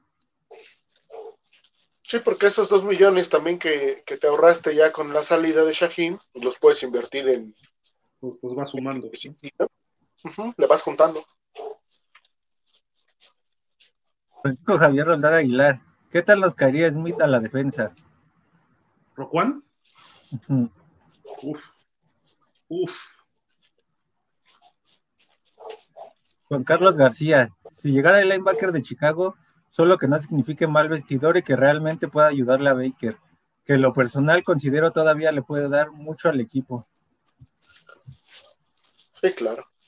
Sí. La, la batalla o la puja puede ser con, con los Pats, con los Ravens y creo que el otro equipo que estaba ahí, si no mal recuerdo, creo que era Seattle los que estaban también preguntando por, por este jugador de Chicago. Vamos a ver. ¿Miami preguntó por él? Bueno, oficialmente no hay nada de que, de que hayan preguntado, sino que los candidateaban como posibles lugares donde llegara él a jugar. Yo, yo, me lo imagino en Kansas, en los Gigantes o en los Jets que necesitan linebacker así. Eh, los Chargers, imagínate si los no, Chargers. Ya, no, los Chargers, ya, ya, ya, ya. Para, para. ya, ya, no, ya. Quieren Ya, por todo para favor. los Chargers. Los Raiders, se- los Broncos. Ya, ya se llevaron a Khalil Mack y tienen a Sí, Joey ya. Bosa, ya. Espera, espera, ya. Ya, por favor. Eh, dejen a mi muchacho Herbert que tenga defensiva, por Dios. Ya no sean tan, no sean tan aborazados. Digo, pero podría ser eh, cualquier equipo de la división oeste de la americana, caería muy bien, ¿eh?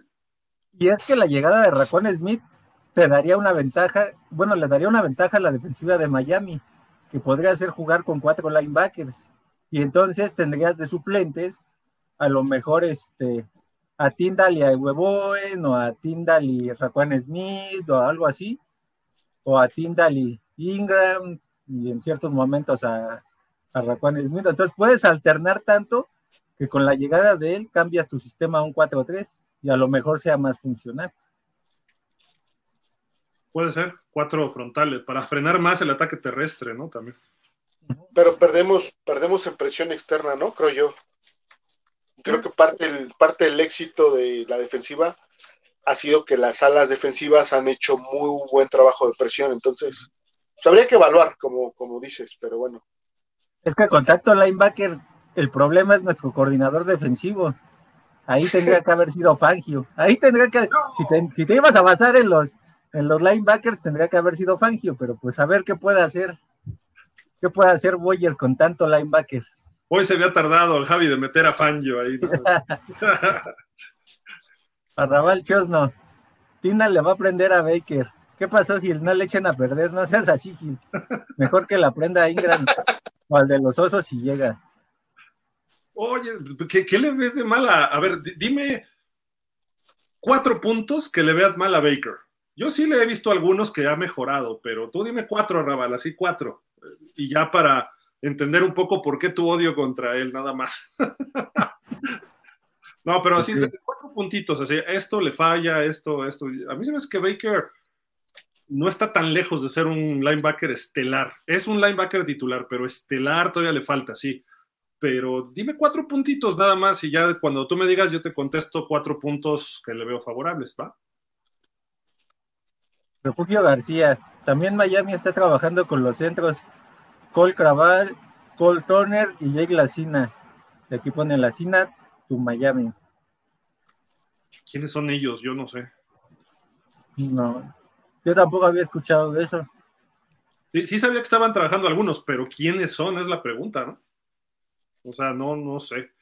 Deberían traerse a Treter y ya dejarse de. ¿Quieres tres años? Órale, tres años. Ah, órale, ya. Rafael Rangel, saludos Fer Gil y a la gran familia Dolphin. Excelente noche. Llegando. Manuel Vivero, buenas noches Gil y Fer. Saludos, ya listo para el inicio de la pretemporada y el regreso a la postemporada. He oído del trade por Preston y uno por el linebacker de Chicago. ¿Saben algo? Go Fins. No, como tal todavía no está, ¿no? Nada más lo que comentamos ahorita. Son posibilidades, ojalá se dieran, pero pues, hay que esperar unos días más.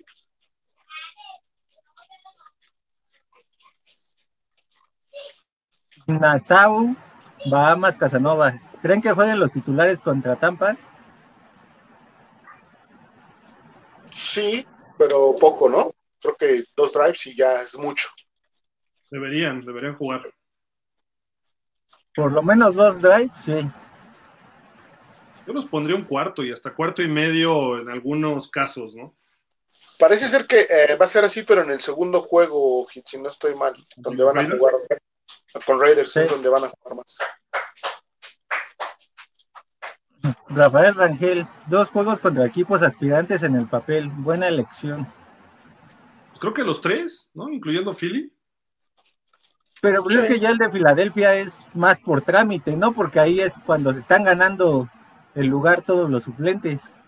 Pero también de ellos. Entonces se miden fuerzas. Sí, sí, sí. Y no olvidemos que ahora eh, el corte va a ser hasta después de ese tercer partido, ¿no? Ya va a ser el corte. No, sí va a haber no va a ser. es uno nada más, ¿no? Nada más es uno. Mm, pero es uno después de este juego y de ahí ya hasta después del de Filadelfia, ¿no? Ese sí, no sé. Según yo había uno cada martes, pero lo checamos. Rodolfo Martínez Juárez, muy buenas noches, Dolfán. Ya nos apuramos con las labores caseras para que nos den chance de compartir este martes. Eso es todo, Rodolfo. Muy bien. Jürgen Max, si nuestro flamante dueño Stephen Michael Ross está suspendido, ¿quién iría a una posible junta de dueños? Jennifer López, los Stefan. Técnicamente siguen siendo dueños minoritarios o me equivoco. ¿Quién representaría a Miami? Greer, Garfinkel, aunque ellos no sean dueños. Jennifer López no tiene nada que ver en Miami, ¿eh? Porque el que era socio era su esposo de ese tiempo, ¿cómo se llama este cuate puertorriqueño? Mark, Anthony. Mark Anthony. Ya hasta se divorció y se casó con otro, con, otra vez con Ben Affleck, creo, y ya se está divorciando también de él, no sé qué tanto rollo, y se acaba de casar. Este, yo mandaba a Serena Williams, órale. Ahora que ya se va a retirar, ahora que ya anunció su retiro, ¿no? Entonces, debería de, debería ser este lado. Y, Garfinkel, ¿no? Alguno de ellos. Pero no, ya técnicamente el, lugar o el voto en esa junta, pues no puede votar Miami. Al estar vetado, Miami no puede votar, perdón, sobre las decisiones que se den en esa junta. Entonces prácticamente queda sin representación el equipo en, este periodo. Uf, correcto. Regresa el Ross, por cierto. Fernanda Cetina, saludos y salud, Dolphins. Considerando la cercanía, varios puntos a considerar. Uno, boletaje del estadio agotado y con espera hasta el 2023. Era triste ver el estadio a medias. Dos, ¿qué prefieren, un linebacker o un centro estelar? Analizando la temporada pasada, un mal centro hacía perder tiempo al coreback. Un segundo es vital. Tres, la salida del Tiden merma un buen bloqueo que Gesicki tendrá que mejorar. ¿Qué prefieren, centro o prefieren un, linebacker? Si se puede, si se puede los dos, dependiendo qué, qué tanto espacio hagas en los cortes. O sea, cuántos, este, cuánto presupuesto te quede antes del inicio de temporada. Pero si no, un centro, si no de preferencia un centro, porque se supone que vas a, que con Tyndall ya tienes un, un linebacker que puede ser estelar. Javi, ya te viste como el porrista de Chargers, ¿quieres todo? Ey, ey, ey, hasta acá pegó, espérate. No, yo, yo, también un centro, ¿eh? Yo preferiría un centro. No me desagrada el, el, linebacker, obviamente, pero tomando en cuenta con quién te vas a enfrentar en la temporada, necesitas reforzar esa línea ofensiva todavía un poco más. Y necesitaría ser antes del término de la pretemporada para que empiece a agarrar ya este el ritmo de juego con sus compañeros y no te vaya a salir con una sorpresa como la de los Broncos en el Super Bowl, que te mande un centro hasta quién sabe dónde y, te mete en problemas, y entonces o sea, el Super Bowl, dices. No, no, no, todavía no. Esa temporada no creo. O sea, dilo, sí, vamos al Super Bowl, Javi, por Dios a pesar de todo vamos a ir, pues. Es que tendría que decir a pesar de uno, a pesar de uno, a pesar de uno o a pesar del uno, iríamos al Super Bowl por la defensa. no es cierto. Gaby, ¿para dónde vas? Dijo, dice Javi. Tendría que decirlo así. Lee, mejor el que sigue, léelo. Sí, lee el que sigue, Rodolfo Martínez Juárez. Un saludo para Gil, don Fernando, Israel, que no se le olvida y que hace falta. Y un saludo muy especial a la, a la familia Tongo Bailar, Roldán. Eso es todo, carajo.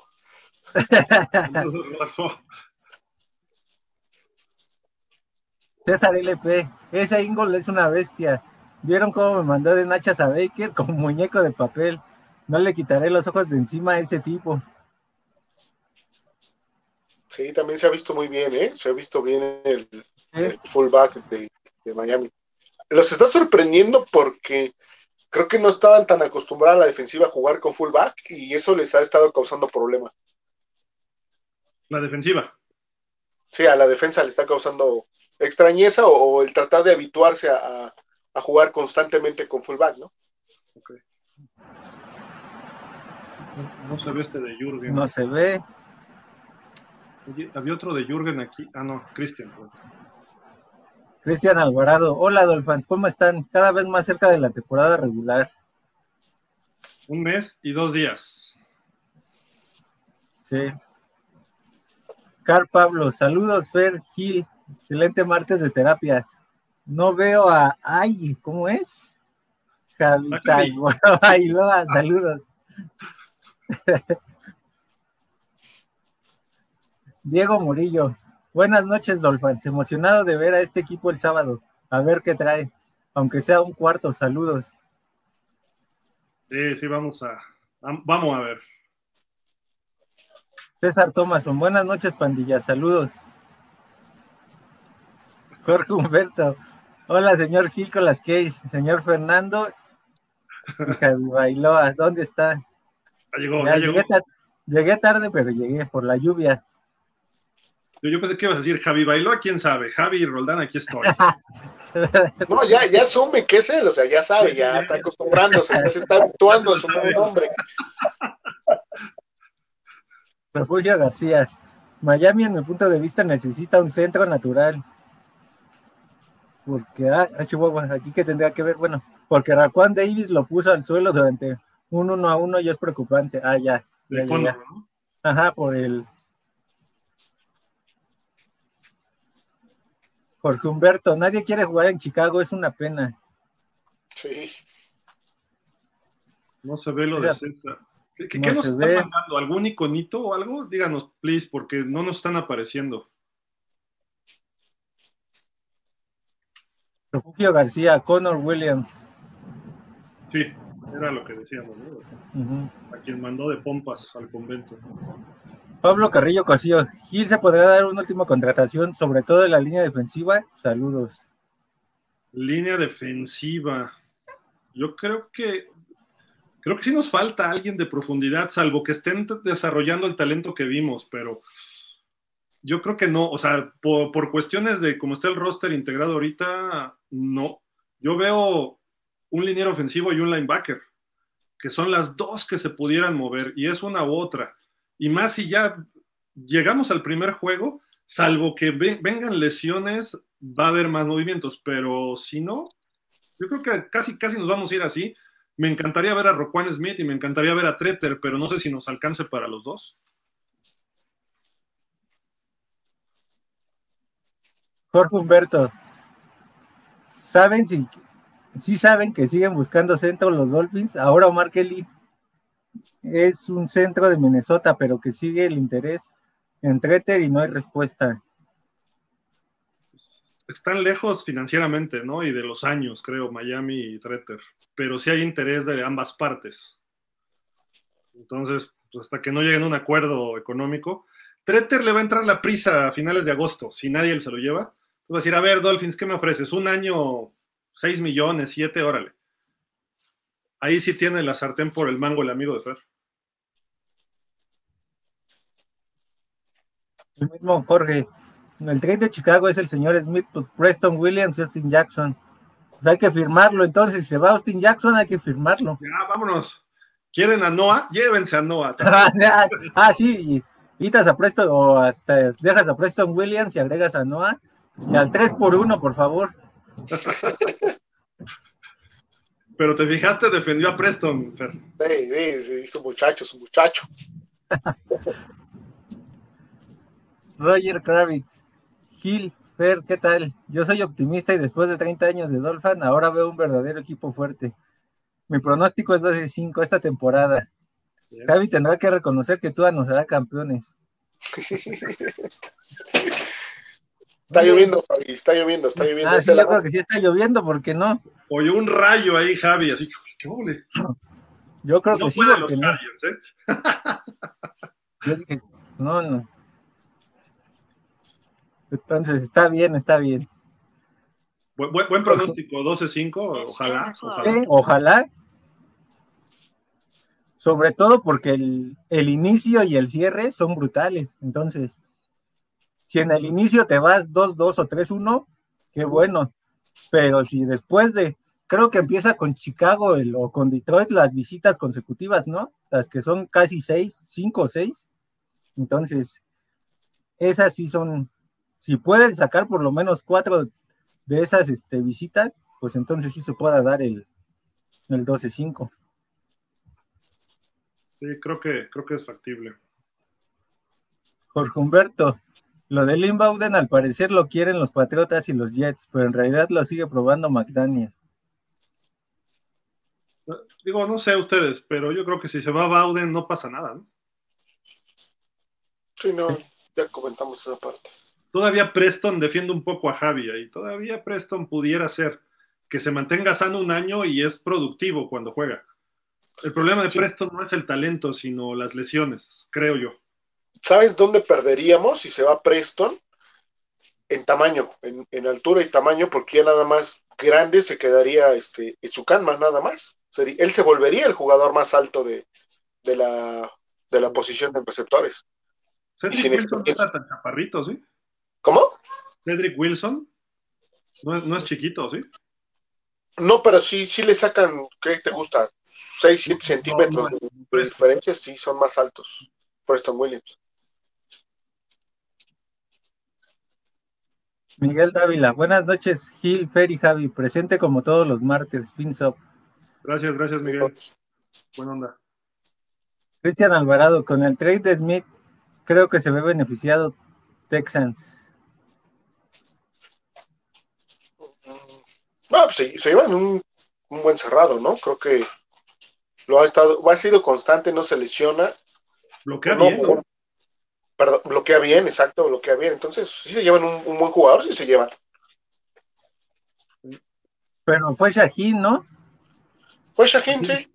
Ah, es que aquí dice Smite, no es, aquí se equivocó. No, se equivocó. Pues, Ah, sí, no, Shaheen. Shaheen. sí, se queda. El mismo Cristian. ¿Creen que el terrón de azúcar inicia la temporada? Tiene que. Sí, ¿Quién es el terrón de azúcar? Terron Amser, ¿no? Ah, perdón. Eh, no, tiene Ah, que, no, si no. Si no, entonces prepárense para un 3-14, 5-12, algo así. Si no, si se lesiona y, y no este, y no inicia, a rezar. No, si, te- se le, si se lesiona es el Will Fuller parte 2. Sí, no, no, por favor. Pero, ¿qué tiene, qué tiene Terron ¿Qué tiene de qué? De... de lesión? No, estuvo está recuperándose, ¿no? Sí, estaba Sí. Con, con problemas de, de un hombro nada más, fue lo que yo supe. No era nada, vamos, nada grave en el sentido de que pues, no necesitaba cirugía ni nada.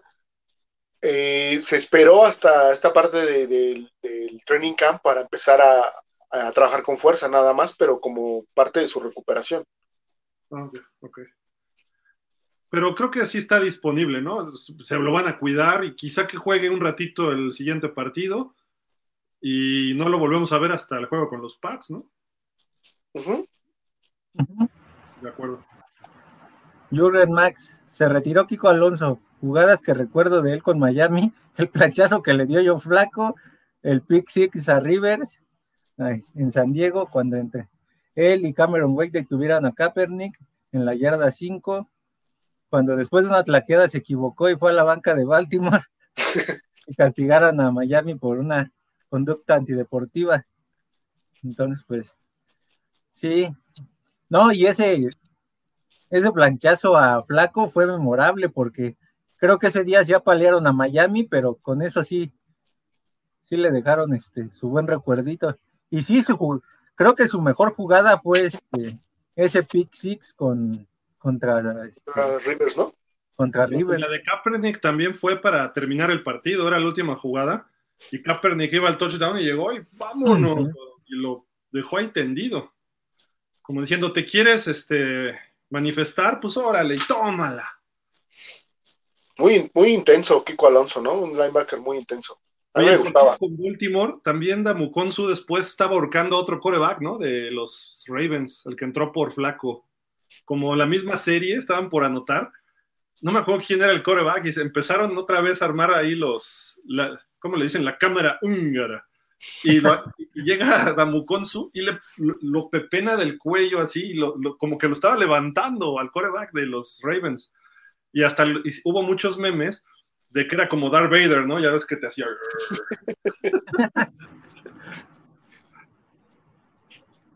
Jorge Humberto, dices bien que los Patriotas son mucho mejor equipo que los Dolphins por solo tener a Bill Belichick. Sí y no. Sí, porque se supone que estás hablando de, uno de los mejores entrenadores de la historia, pero no, porque en estos momentos se supone que por talento Miami tiene mejores playmakers que Patriotas. Entonces habrá que ver cómo McDaniel exprime a cada uno de sus jugadores y cómo va a impactar eso en el, en el transcurso de la temporada. O sea, en papel, Miami siempre va a ser mucho mejor equipo porque tiene más playmakers. Desafortunadamente, McDaniel no tiene la experiencia que tiene Bill Belichick. O sea, es una por otra. La, cultura la tienen los Pats, ¿no? Finalmente está ya una cultura establecida de ganar. Ah, eh, yo les... ¿a poco sí leen y son preparados? No, no, no. El, ADN de, los Pats de los últimos 20 años, nada más, ¿no? Tienen el Patriot Way. camino, este, camino. No, no quieres decir otra cosa. Sí, sí, sí, está bien. O la forma. sí, pero este a últimas fechas o últimos días, sus reportes de entrenamientos es que no está jalando la ofensiva, ¿eh? O sea, hay que, bueno, yo sí trato de seguir un poco a, los de la división para ver qué pasa. Y los Pats les está costando algo de trabajo, ¿eh? No, no les está funcionando muy bien su ofensiva. Vamos a ver. Y, para empezar, ¿de qué fuente viene? Dices ESPN, ya con eso ya le quitamos la mitad del valor de su comentario. Cheerleader Pats. sí. Es, y es, eh, eh, son los New England ESP, y, es Pats, ¿no? O sea, sí. Este, Belichick sí es buen coach. Sus trampas, hagámoslo a un lado, y Belichick es un coach muy meticuloso, sabe hacer. Pero nada más hay que ver las últimas dos o tres temporadas. Miami tiene más ganados sobre de ellos directamente. El año pasado ya los barrimos y repartimos los últimos, los dos años previos, ¿no? Tua creo que solo tiene una derrota contra los Pats, o creo que va invicto, no sé. no, creo que sí va invicto. Te digo que es la inversa de Tannehill. Le gana a los Pats y pierde con los Bills. Ah, también es el cambio de tiempo, ¿no? Los Bills ahorita se hicieron potencia y los Pats ya se les acabó la cuerda, ¿no? Y nos toca a nosotros subir también, entonces estamos en ese proceso. Pero no, Miami ahorita es mejor que los, que los Pats. Jorge Humberto, aquí que. uno de los. Ex de Cleveland, linebacker no es malo, sobre todo contra la carrera y fue contratado. Pero lo tienen como liniero, ¿no? Defensivo, ¿lo vimos? Deja ver en dónde estaba en el roster acá. Sí, mira, lo tienen como a la defensiva, el 96. Detrás de Ogba. No me acuerdo de ese cuate, la verdad. Pero... Mm, no, yo tampoco. Por eso me hizo raro el nombre, porque no, no me acuerdo de haberlo visto. Jürgen Max, nuestro linebacker Vince Beagle, que firmó con los Ravens en esta agencia libre, se rompió el tendón de Aquiles y está fuera por toda la temporada. Yo creo que es el final de su carrera. Lleva ya tres temporadas perdidas por lesión. Sí, pobre. Y es bueno, ¿eh? Sí, sí, no era malo. Dos ex Dolphins lesionados, ¿eh? Y de lo mismo. Ah, este, Jaquim, tu amigo. Jaquim Brandt. Jaquim Brandt y. No, mi amigo no. Era tu... Ah, no, era, era, mi amigo, ¿no? No, amigo de, de, de Israel, era, era, su amigo de Israel, de Guadarrama. Ah, sí. Son muy amigos, de hecho. Son muy amigos. Todavía lo odia. Jorge Humberto, Good Morning Football dice que todas las publicaciones y, y comentado, yo creo que quiso decir comentaristas, hablan de tú a mal, pero no quieren darle crédito a los entrenamientos. Por un solo entrenamiento, pero que realmente hay cambios. Sí, hay cambios, y lo hemos visto. Más fuerte, más galleta en sus pases, más revoluciones al balón, mejor espiral. No significa que sea la mejor, pero se ha visto esa evolución los tres años de Tua. El primer año ya supimos después que estaba todavía lesionado. El año pasado cargó con el peso, creo que no pudo desarrollarse por varios factores. Uno, no tenía un solo coach dedicado a él, ¿no? Tenía dos coordinadores, sus coaches eran medio malos a la ofensiva. Eh, entrenó por su cuenta y mejoró masa muscular. Y luego toda la bronca de Deshaun Watson, que si se iba a Miami, que si no, que si lo quería Ross, ya después como que medio agarró la onda. Este año ya va a estar tranquilo, porque ya le dijeron, este es tu equipo, ya, dale y ha entrenado con Tyreek Hill, con Waddle, lo vemos más suelto y más con mayor liderazgo. Entonces, eso habla de una confianza en él mismo que se nota en los pases y se nota en su comportamiento en los entrenamientos. Se va a reflejar en la temporada, sin duda, y, y va a mejorar sus números. No sé qué tanto, espero, esperemos que sea mucho, pero va a mejorar. Vamos a ver un Tua, la, la, no digo la mejor porque todavía está en el proceso, pero vamos a ver un Tua mejorado quizá un TUA versión 2.0 de lo que hemos visto los dos años previos. ¿no? Sí. Refugio García, después del trade de Shaheen, Miami ahora tiene 22 millones en espacio de tope salarial. ¡Wow! Treter y Roquan. ya, con eso. Pero dice Fer que no se puede, que soñamos mucho. no, ¿sabes por qué lo digo? Porque también hay que pensar, hay que pensar en, en el próximo año. Sí, no puedes arriesgar. Sí, no, el próximo año no vas a tener eh, tantos picks. Ajá, tu draft va a estar corto. Eh, necesitas guardar para sí, cualquier imprevisto que se venga en esta temporada por alguna contratación eh, de emergencia en una de las posiciones clave. O sea, no te puedes quedar tan corto de, de dinero y lo ha manejado bien este Chris Greer los años anteriores. Creo que. No, no, no, no, Fer, ah, sí. el, el, espacio del tope salarial con el que se ha quedado al inicio de cada temporada, sí. Con ese comentario yo me retiro, Fer, perdón. mi amiguito Chris, mi amiguito Chris. Oh. Está haciendo la barba. No, no, no, la ha hecho bien.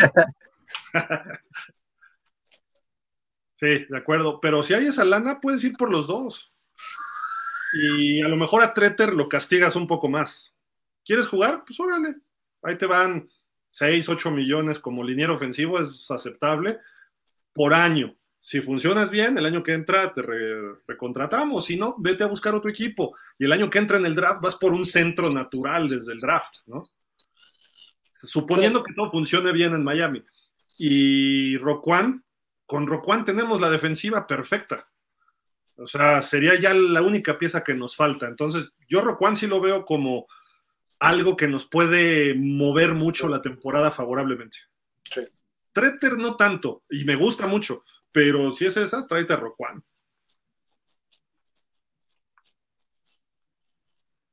Cristian Alvarado, yo sí cambiaría el Landon Robert por Roquan. Y le regalamos a Igbinogin y también, ¿no? Este, sí. Y a Presto. O Austin Jackson. O Austin Jackson, si quieren también, no hay problema. Jorge Humberto, sustanciales tanto física como de juego, y que será una grata sorpresa si firman otro liniero ofensivo, centro, que sí fue siendo su talón de Aquiles. Que aquí yo creo que quise decir que, que sigue siendo, ¿no? Pero bueno. Ya. Sí. César LP, Amigos Dolphins que quieran unirse al Fantasy, no olviden mandarme un mensaje para ver cuántos somos. Nuestro compadre Gran seleccionó el talón de Aquiles. Es que Fer lo mandó a lesionar. Nada más se le dice tendón porque el talón de Aquiles viene, pues obviamente, de que un punto flaco por la mitología griega, ¿no? De Aquiles. O, se le dice el talón a toda la parte de atrás del pie, ¿no? Nada más. Pero entendimos, pues, César, no pasa nada, pero nada más es para aclarar eso. No, hay nada. Fernando Cetina, esta pretemporada de final definirá quién se va y se queda como receptor y corredor. Si es que no hay trades, principalmente en receptores. Prefiero los novatos que están destacando que los receptores de porcelana que se rompen fácil. ¿Te hablan, Javi? ¿Tu Preston? sí, sí, sí, sí. Jorge Humberto. Byron Jones podrá jugar el primer partido de la temporada. Lo, afirma, ¿no? Ajá, pero bueno, está proyectado para poder jugar, más no sabemos si lo va a jugar, ¿no? A lo mejor se recupera para esas fechas y sería forzarlo a lo mejor regresar, ¿no? Y pudiera estar cubriendo a Devante Parker o alguien de los Pats que le puede causar problema y pudiera no funcionar bien el esquema. Es lo que decíamos, ¿no, Fer? Más o menos. Que a lo mejor lo guardas para el segundo o tercer juego. Exactamente. Y todavía tienes a Nick Nitham ahí, ¿no? Entonces, pues con eso yo creo que yo creo que con eso cubres, porque al cliente frecuente no lo puedes poner ahí si no nos meten cinco touchdowns de ese lado y para qué quieres. Entonces, no, gracias. Sí, no, Needham va a ser el, suplente natural ahorita y detrás de él pues ya estará Noah, ¿no? Que a mí me gusta más físicamente el aspecto de Noah que de Nick Needham. Se ve más hecho y derecho, más fuerte, más alto, más rápido pero Needham es muy efectivo y eficiente, ¿no? Sobre todo. Entonces, pues ni modo, tendrá que jugar Needham si es que en la pretemporada Noah este, puede dar ese brinco, ¿no? Que a lo mejor dicen que se está viendo muy bien, ¿no? Tú dijiste, Fer, ¿no? Sí, se, ha estado viendo bien, eh, porque ha estado cubriendo a Tarek Hill, ¿no? Es el que más, más cerca ha estado, obviamente quitando a Howard, que por cierto la NFL lo puso como el corner número 3 de esta, proyectado como el número 3 de esta temporada, ya suena lógico. Ahora sí suena lógico.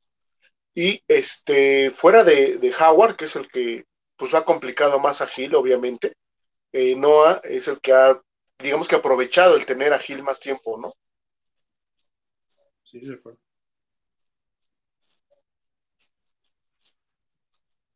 César LP, hay estrellas gratis, los que pueden apoyen a nuestros amigos Dolphins. Ah, sí, sí, es que en la página de Facebook nos apareció eso de poner estrellas porque te va ayudando a crecer la página también. Entonces, si, si tienen la posibilidad, ahí péguenle. Hay algunas que pueden hacer donaciones que, pues digo, necesito un casco nuevo de los Dolphins, necesito ah. Eh, pero pueden empezar ahí a, este, a meter estas estrellitas y si son gratis, pues eh, eh, échenle, hacemos crecer la página y tenemos más, nos vemos más, más afuera. Entonces eso nos apoyaría muchísimo ya si quieren donar, pues adelante, ¿no? No hay problema, y este, pero pues es, puede ser gratuito, ¿eh? Sin bronca. Gracias, César, por el, por el mensaje. Raval Chosno, con Raquan seríamos una defensiva elite. Imagínense a Ingram, Tiendal y Raquan de linebackers. y ahí habla Kill y que lo mandas a la USFL o a la Liga ya Mayor. Voy, Raval, ya, gracias, bye. No es cierto.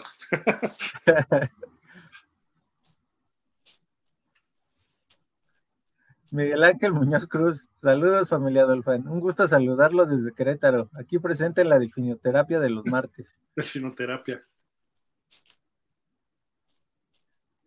El mismo Arrabal, o a ver a dónde, pero menos en Miami. Eh, Dime los puntos, Arrabal, ¿por qué lo odias? No le gusta, no le gusta. Y ojalá, y yo creo que va a ser de los beneficiados con la llegada de Tyndall. Ahora sí va a tener este todo lo que perdió con la partida de, ¿cómo se llamaba este linebacker? Este, ah, se me fue ahorita su nombre. ¿El de Pats? Ajá. ¿Raquel Macmillan? No, no, no, no, no. Este, ah, se, fue, se fue su nombre, se fue. ¿Quién? ¿Banoy? Ah, Banoy. Ajá, exacto todo lo que perdió este, con la salida de Banoy lo puede recuperar este año con la llegada de Tyndall. Entonces. Y, el año pasado se vio bien Baker. O sea, no se vio mal. Fue el líder en plaqueadas de, del cuerpo de linebackers, entonces algo tiene. Interceptó por ahí, logró sacks. Van dos temporadas que es el jugador que más taclea, más taclea solo en Miami, ¿eh? O sea, no es, no es poca cosa decir eso, realmente.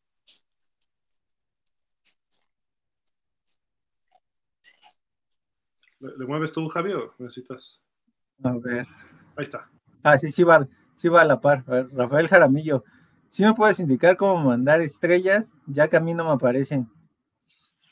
Créeme que no sé, nos apareció eso y lo, lo puse que estuviera apareciendo, pero pues ahí le das y creo que te dice gratis. Ahí que César nos explique, porque él ya creo que le dio.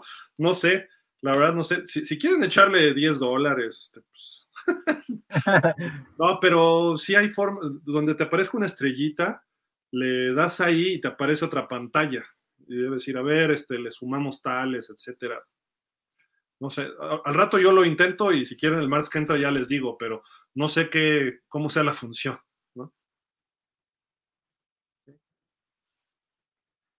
Por Humberto, según Adam Schechter, creo que sí lograron contratar a Treter. Que si logran contratar a Treter, la línea sería Terrón, Connor, Treter, Achivo, pero Dieter no entraría ahí, ¿o sí?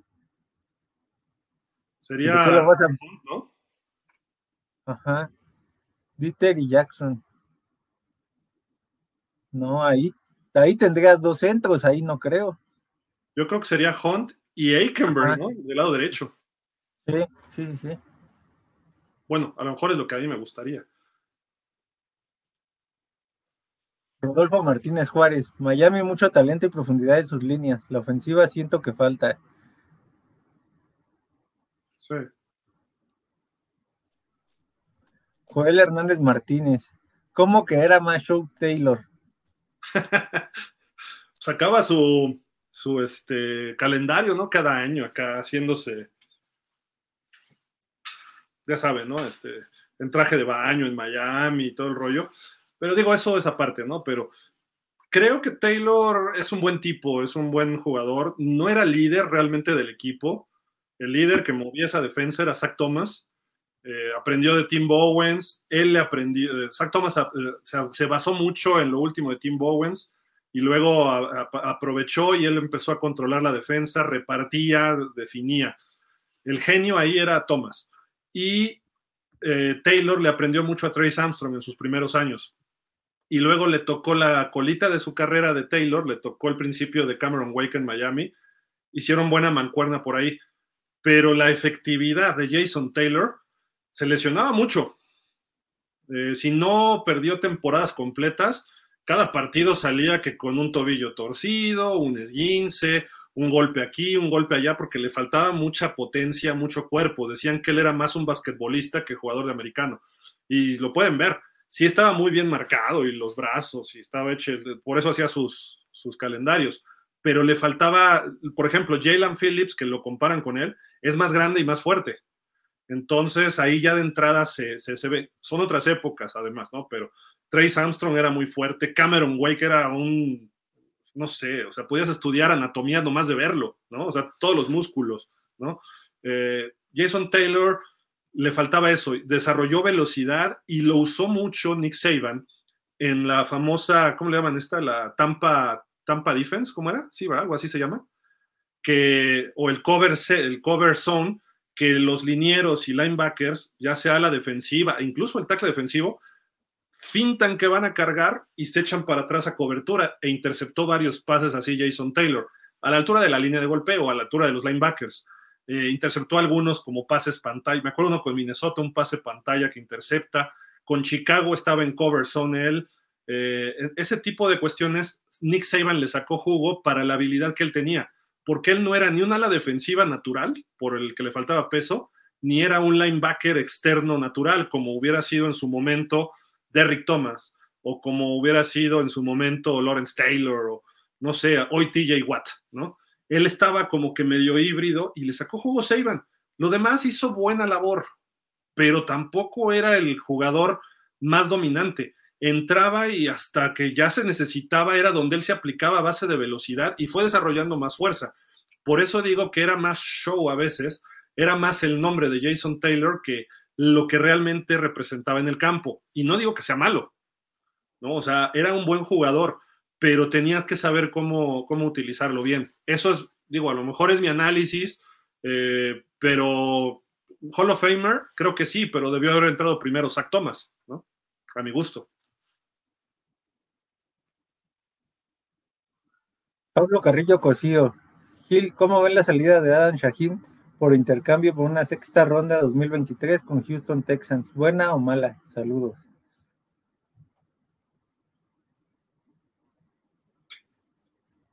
Venga.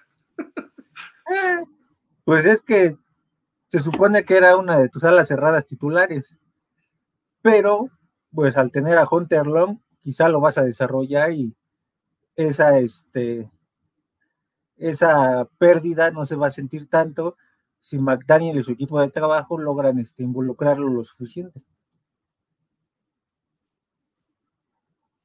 Yo, creo que esta, este staff le vio mucho a Hunter Long.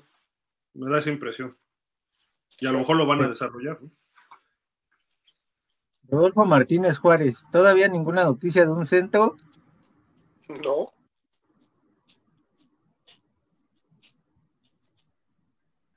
Aquí hay un comentario que te apoya, Gil. A ver. Juan Carlos García, no estoy de acuerdo con Arrabal, me parece muy injusto que juzguen mal a Baker cuando ha hecho buenas cuando ha hecho cosas buenas. Si bien todavía tiene mucho que dar, me parece que el corazón que le pone al equipo le ayuda a dar identidad a esta defensa. Sí.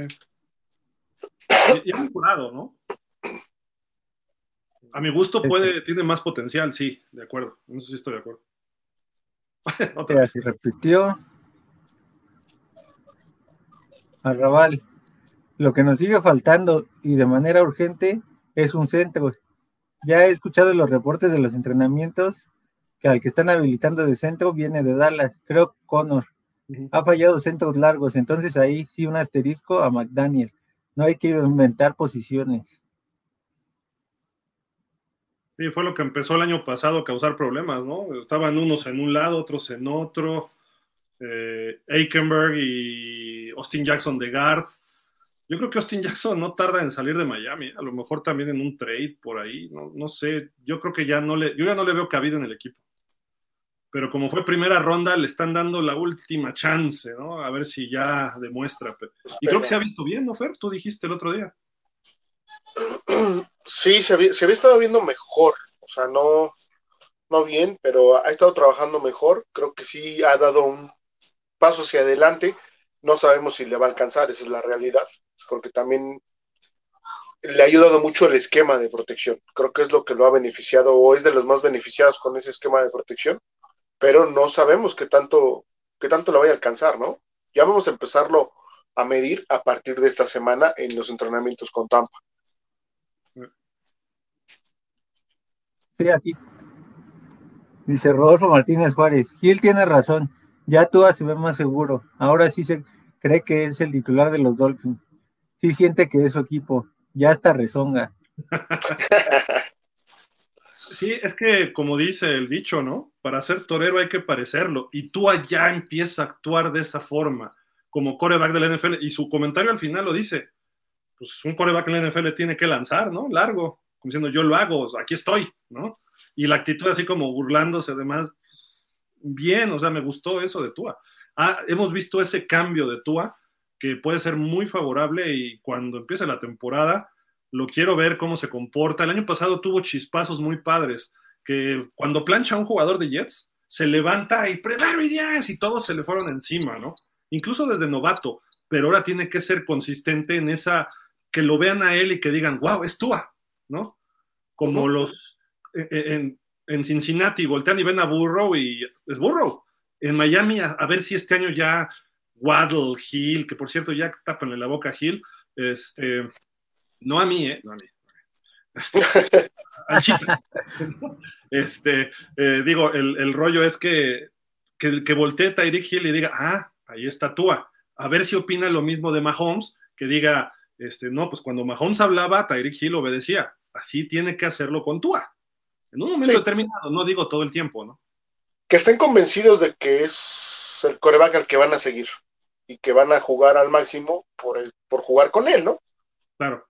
Ese, es el liderazgo. Y, y, eso no necesariamente Tua tiene que mejorar técnicamente o productivamente, que él se lo crea. A lo mejor tiene los mismos números, pero lo van a voltear a ver y es Tua.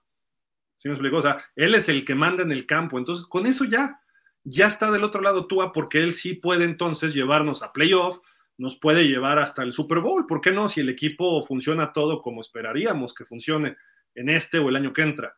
Entonces, eso es lo, importante, que él se lo crea. Si es eso, ya. Y antes sí se le veía dudas, ¿eh? En mucho, en conferencias de prensa, en los entrenamientos, en los juegos, ni se diga, ¿no? Entonces, esa evolución, bien.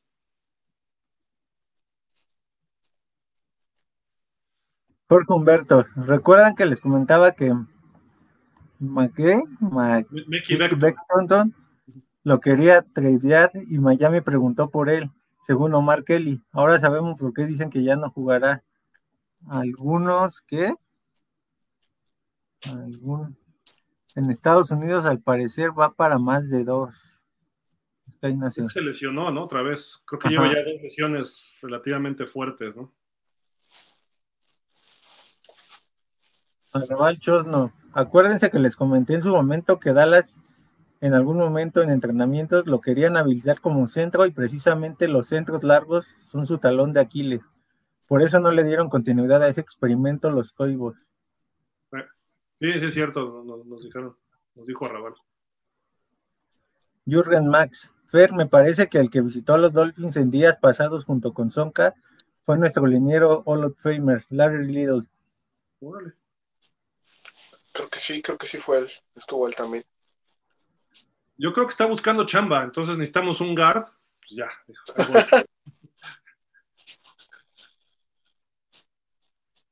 Jorge Humberto, aquí que sí. Lo dejó quiere ir a misa. Eh, Ambos según CBS, pero McDaniel no está interesado por sus problemas extracancha y sus lesiones. Ah, de Karim Hunt, ¿no? Ajá. Rafael Uy, Gil, ya le tocaste el ritmo que le gusta bailar a Javi con eso de las lesiones de Tua. Hay que cuidar a Tua. O sea, la meta este año no es tanto eh, lo que pueda desarrollar Tua de números. Uno es su liderazgo y otro es mantenerlo sano.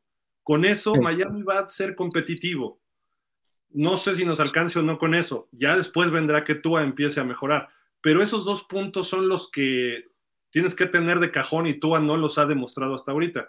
Si lo mantienes los 17 juegos y su liderazgo que se ha visto mejor, no le puedo pedir más ahorita a Tua. Digo, yo que soy uno de sus críticos, yo lo, vería bien. Y que silencien a Gil, porque si no, al primero al que van a atacar por todos lados para que Gil no tenga éxito, va a ser a Tua. Al que le van a pegar, al que le van a dar, para que se queden cortos los balones o lo presionen o ese tipo de situaciones, va a ser tú. Entonces, ojalá y ya silencien a Gili y pues eviten que el mismo Tua tenga más presión de la que debe para poderse desarrollar.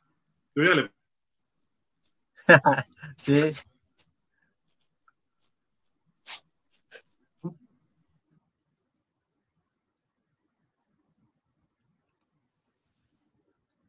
Rodolfo Martínez Juárez. No sé si el año pasado le estaban dando tanto seguimiento a los entrenamientos de Tua y sus pases, pero se ve que ha trabajado mucho en su técnica de pases y en su fuerza. Se ve muy fuerte. Sí, el año pasado andábamos igual, ¿no? Y ya, ya trabajó por su cuenta, creo que con los mismos eh, de Perform, y sí se ha visto una evolución. Arrabal Chosno, lo de Raquan algunos lo ponen muy factible, y en la trade están poniendo al superestrella Preston Williams y una tercera selección del 2023. Suena bien, eso a mí no me desagrada. Roquan fue primera ronda, es lo que no, no sé, de Chicago. No recuerdo, no, no creo, ¿sí? No, creo que fue segunda. Roquan Smith, a ver, lo checo así. Tío Google, ¿no? Roquan Smith, a ver, Ábrete Sésamo. Roquan Smith fue primera ronda, octavo pick del 2018. Estaría bien, ¿no? Una tercera.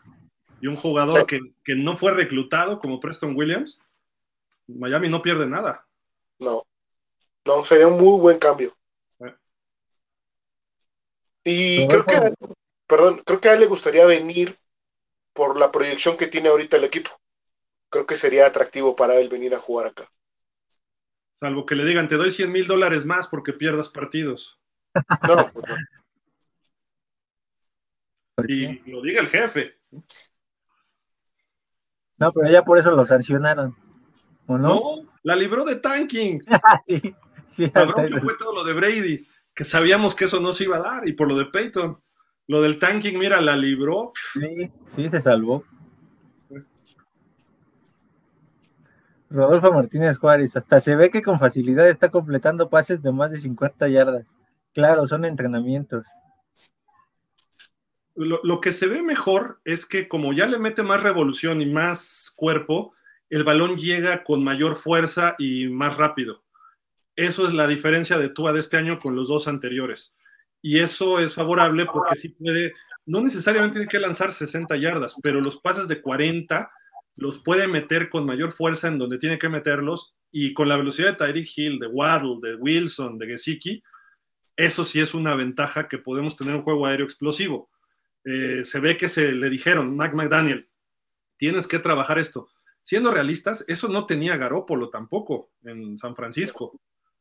Entonces, no lo hizo mal ahí él y Tua es mejor que Garópolo. No, es, no pinta mal, la cosa es proteger a Tua, nada más. Esa es el, la clave este año.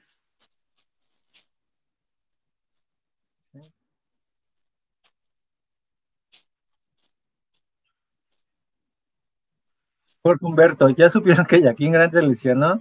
¿Qué está pasando con el Carmen Cleveland? Sí.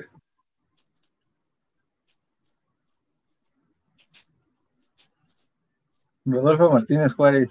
¿Creen que Sanders y en su hamaca se queden en el, que, que debería ser en su cama, ¿no? Se queden en el equipo. Pues están siendo las revelaciones del training camp, entonces por algo están poniendo en trade a, a Preston Williams y a Lynn Bowden. Si se hace el trade, yo creo que en su cama se queda. Puede ser el receptor 5 y 6, ¿no? Ellos dos. Ajá.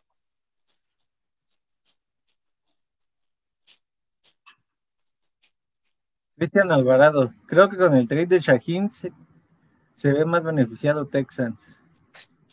Entonces se repitió, ¿no? Sí, creo que ya lo habíamos puesto, ¿no?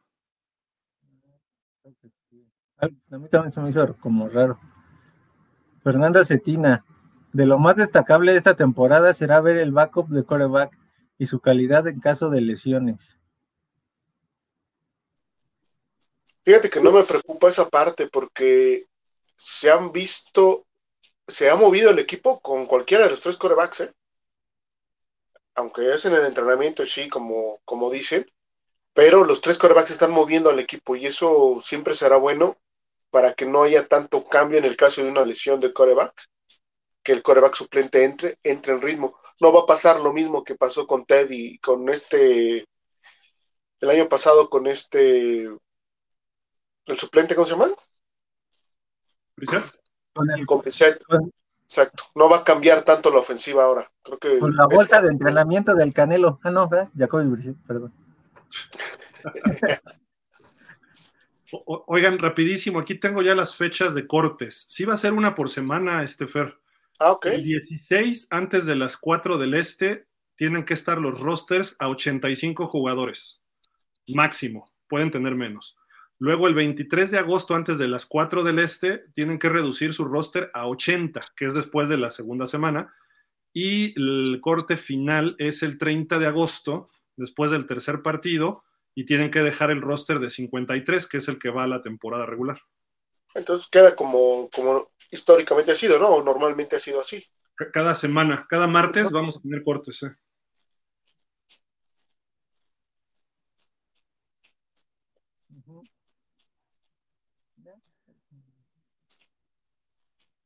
¿Qué pasa, Javi? Se atoró un poquito el. Ah, ¿le cambiamos? Sí, sí, porque se atoró un poquito. A ver. Arrabal no. Esta semana también se ha visto ya mejor desarrollo en las jugadas de largo yardaje a Tua, pero siguen con ataques sobre Tua y McDaniel. Hoy comentó que su plan de juego no va a ser mandar constantemente pases de más de 50 yardas y que está contento con lo que le ha visto a Tua. Claro. Pues sí, es que normalmente este eso es lo que pues va a ser porque McDaniel va que será un 55-45, va a ser 55 carrera, 45 pase. Y ya dependiendo de cómo sea, de cómo vaya funcionando el ataque terrestre, pues de ahí vas a lanzar ese tipo de pases. A lo mejor el pase más largo que vas a tener en toda la temporada va a ser de 30 yardas y se convierta en 50 o 60 por la habilidad de tus jugadores. No, y ya lo habíamos comentado, ya lo habíamos comentado, puede ser un, un, sistema de juego, tiene que ser un recurso, un pase largo, no más que eso.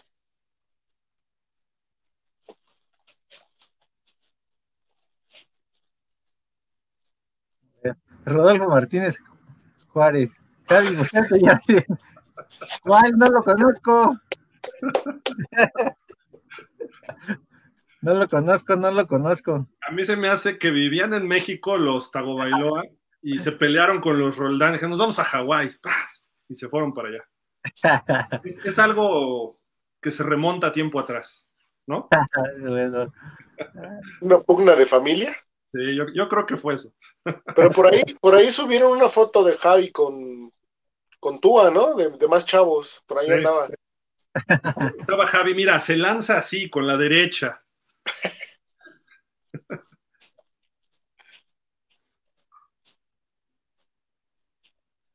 Javier Sánchez Manjarres. Hola, buenas noches. ¿Saben si en algún partido habrá algún homenaje por los 50 años de la temporada perfecta? Saludos. Creo que en el de Pittsburgh, ¿no? En el de Pittsburgh yo sé que se anunció algo. Sí, exacto. Ese es el que hasta ahorita está programado como el juego homenaje, ¿no? Para, para el equipo del 72. Ese ya es ganado. Denlo por ganado. Contra Pittsburgh, sí, claro. ¿Qué, fecha va a ser ese juego? Es, es Tuesday Night, semana. No, es, es, domingo por la noche, es el 21 ah, 22 de, de octubre, creo. 21 de octubre. Uy, justo una semana después de que regresa Ross. Sí. no, entonces yo quiero ver cuando se den la mano Ross y Brian Flores en ese juego. Ah, eso no va a pasar, Gil. No, todo, todo light, que se den la mano y ahí muere, ya, ¿no? Ay, son profesionales. Ross debería hacerlo, ¿eh? Para taparle la boca al macho. Podría, tendría, pero yo casi creo que no va a pasar, ¿eh? Bueno.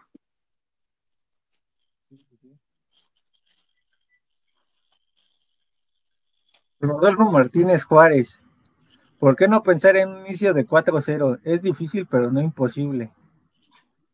sí, pues te la compro. No, sí. Hasta el 3-1 te lo compro.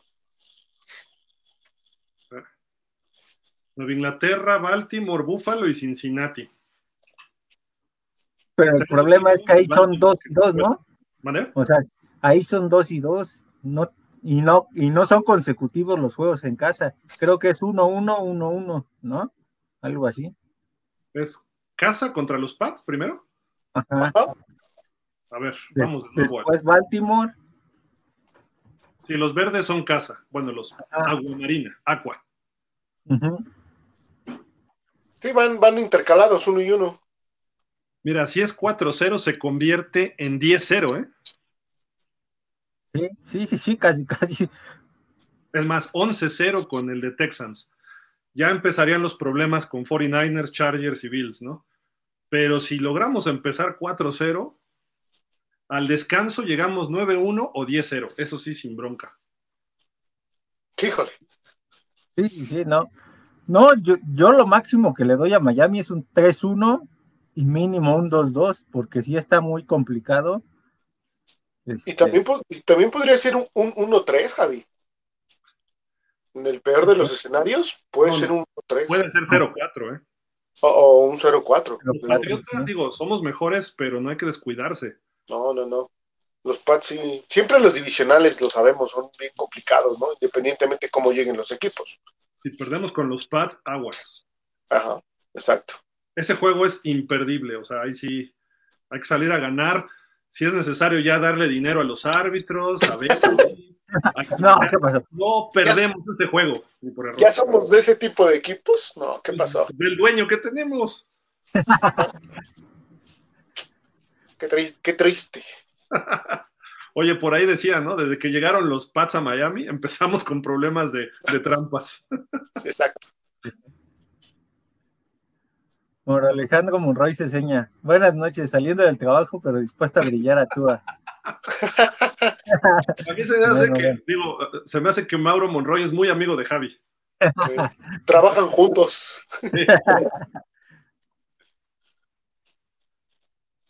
Jorge Humberto, ¿ya vieron los Power Index de ESPN? Siempre pierden mis Dolphins, son unos. ya los pusieron, ¿eh? No, no, no los he visto. Mira, yo ya dejé de ver este periodismo fantástico. Escandaloso amarillista, entonces no sé. Francisco Javier Roldán Aguilar, me censuras, Gil, porque no hablo bien de Tua. No, señor, no, no, no.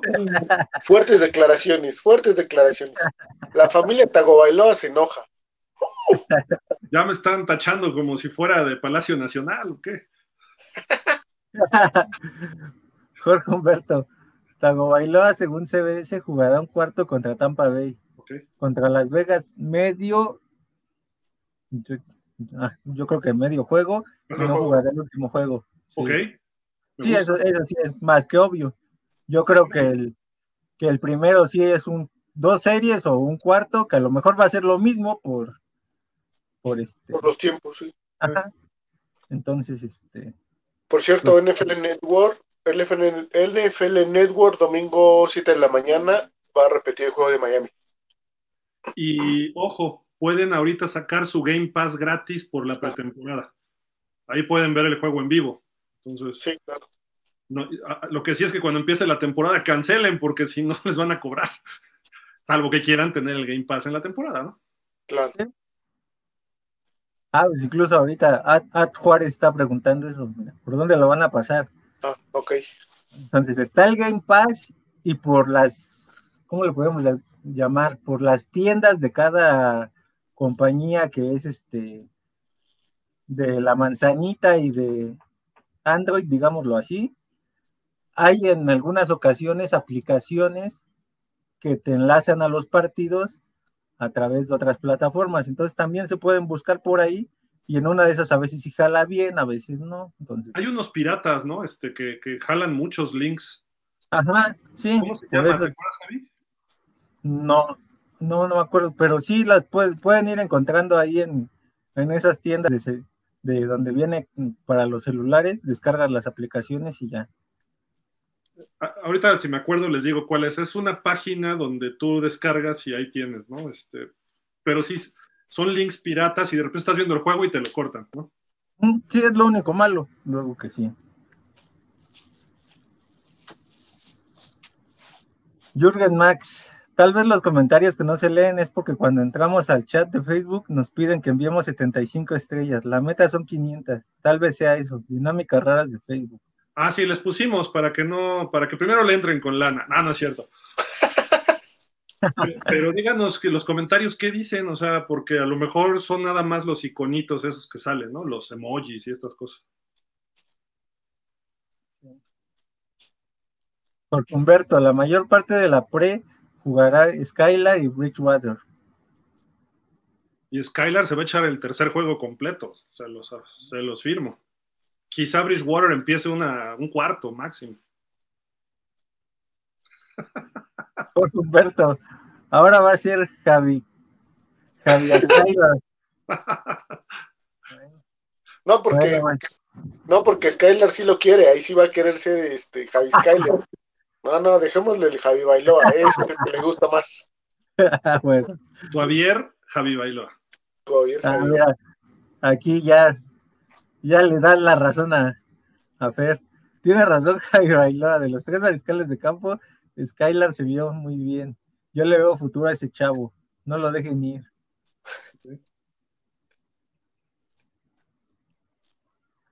Con Humberto, Hunter Long es más de gusto del coach McDaniel y Smitey, y que quiera a Gesicki como más en tercera oportunidad, según Chart News Dolphins. Ok. Sí, más o menos es lo que hemos visto, ¿no? Mauro Alejandro Monroy se seña. ¿Qué opinan del trade entre Dolphins y los Texans? Pues que ya es sucursal de Miami, nada más. Explotemos a los Texans. sí. Francisco Javier Roldán Aguilar. Entonces con Smith, con Smith se podría jugar con una defensa 5-2. La 52. La 52 es una 34. Aunque sus alas defensivas son más como linebackers externos, a final de cuentas. Entonces, la esencia es la misma, pero varía, hay algunas variaciones, pero no sé. ¿Qué tanto, qué tanto juega abajo Smith, no? Pero Smith jugaría de, de weak o de strong, de, de Samuel Will, ¿no? Ahí con Baker, en medio, de linebackers interiores porque afuera tenemos a Van Ginkel, a Ingram, a Phillips, a ¿qué otro? Eh, bueno, sí podrías hacerlo metiendo a Siller. Metes a Siller con, Wilkins, con Davis y con Ogba. Y ya, lo, ya... como linebacker externo. Exactamente. Y sí podrías bajarlo a 52. En esencia es lo mismo que la 34. Lo que pasa es que la 52, sí los cinco están en la línea. Y en la 40, en la 34, los linebackers pues, puedes poner a uno, se vuelve una 43, o los dos en la línea, y, o sea. O desde atrás bajan. y, varía sobre todo en la 52 hay un tackle nariz, así se llamaba, y ese va enfrente del centro, quizá en un hombro o en el otro. Los tackles van por los tackles, también puede variar hombro interno, hombro externo, y las alas defensivas son los linebackers externos y van afuera del ala cerrada. Y depende del lado fuerte, se colocan un poquito más cargados o no. Y el tackle del lado débil se coloca entre gar y centro, y el ala defensiva se coloca fuera del tackle. En la 34 no se llaman tackles, el, el tackle nariz sí se mantiene igual, el, el nose tackle, o puedes llamarle defensive tackle, y tienes alas defensivas en lugar de tackles, que ahí es donde entra Sealer, a veces Wilkins, Ogba, entonces ellos se pueden colocar afuera incluso de los tackles y quedan muy abiertos como tackles, digamos, tackles defensivos o alas defensivas quedan muy abiertos a veces. Y los linebackers externos quedan todavía más abiertos o incluso atrás de los, de los alas defensivas. Entonces se vuelve una 3, pero digamos que así, y los linebackers atrasito. Entonces no necesariamente están en la línea los linebackers externos o alas defensivas en la 52. No sé si me expliqué, creo que yo me hice bola solito, pero... Y te, y te da más tiempo de reacción una 3-4, esa es la realidad, ¿no? O sea, le das más, un poquito más de margen a tus jugadores para ellos elegir por dónde van a atacar o qué van a esperar de la jugada.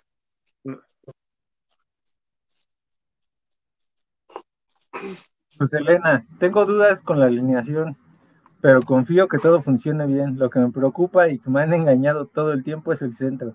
Decían que no era preocupante, pero que sí pero que realmente no, pero ahora sí estoy preocupada. Y la semana que entra vas a estar tranquila y luego otra vez preocupada.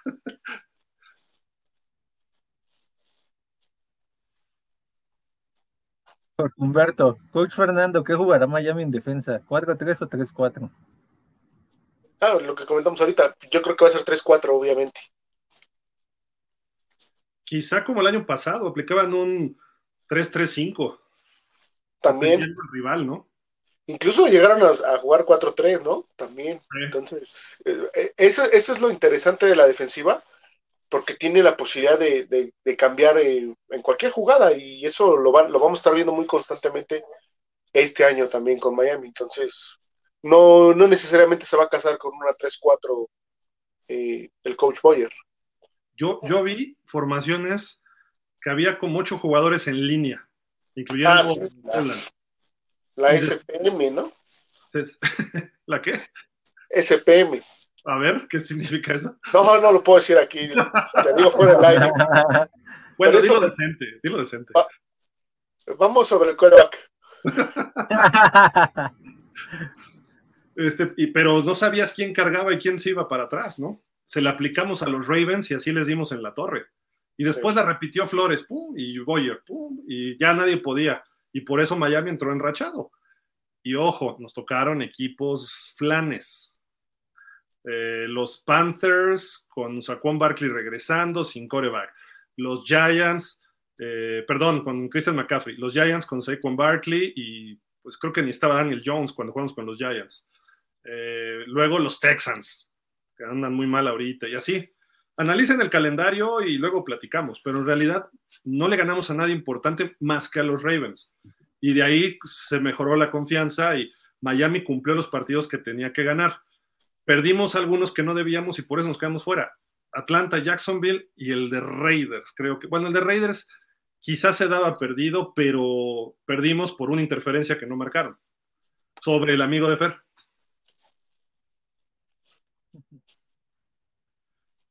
Pero no dudemos que veamos ocho en línea en un momento determinado, o dos en línea, que también vi, un 2-4-5 o un 2-5-4, cosas así. Depende en qué situación y qué equipo está enfrente, ¿no?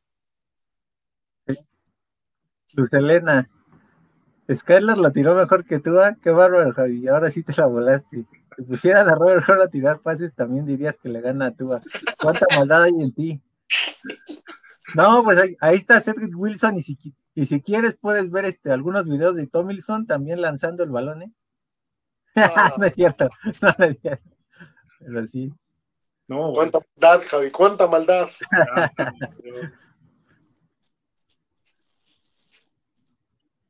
Pablo Carrillo Cosillo, ánimo Gilbert, y vamos Javi Tavi Bailoa.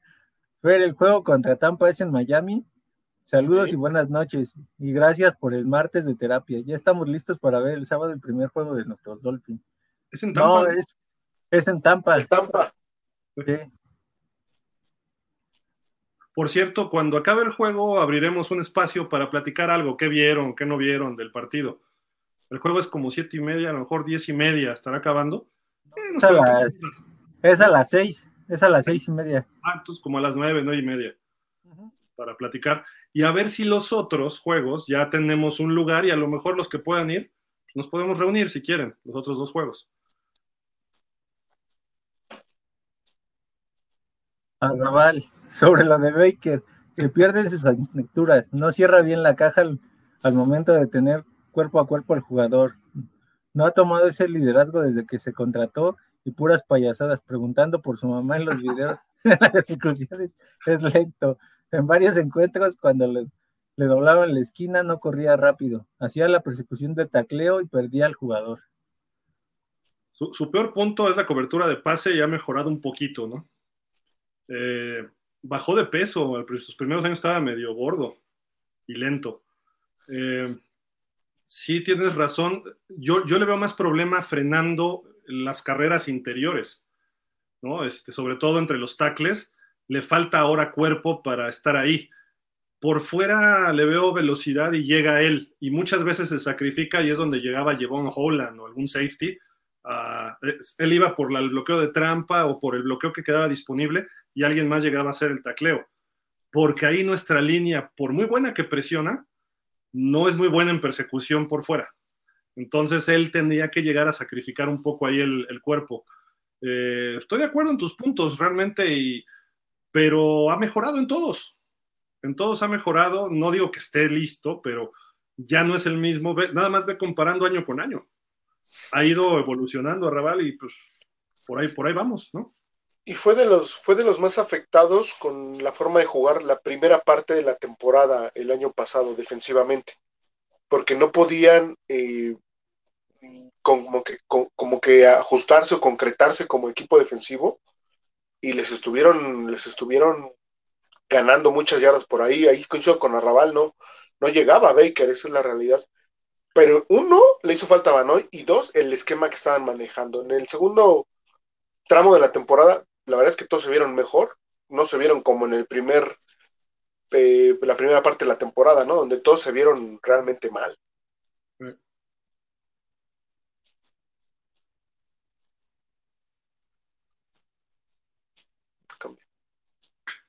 Luz Elena, Marc Anthony irá a las juntas de dueños y pondrá sabor de salsa para que se les quite lo amargados a todos.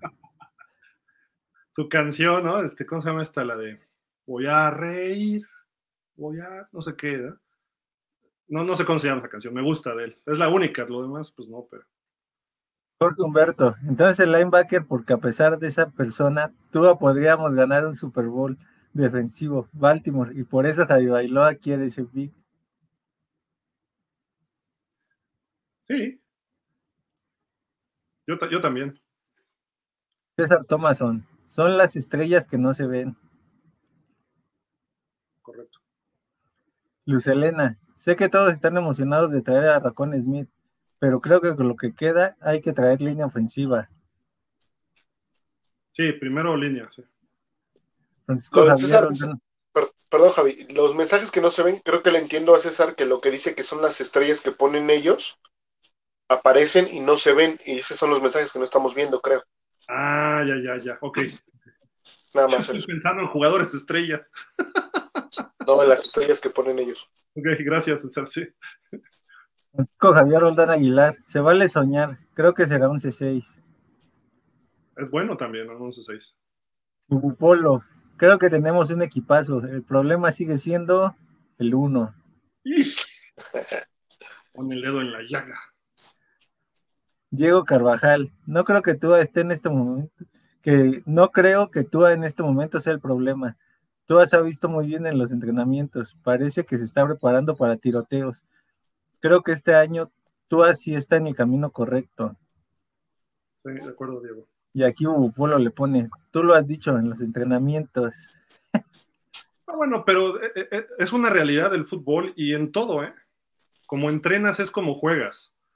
Eh, si entrenas bien, se te vuelve costumbre, quitas vicios, empiezas a actuar de cierta forma y un, un sistema más desarrollado ofensivamente, con coaches mejor preparados, te van a tener listo para la temporada.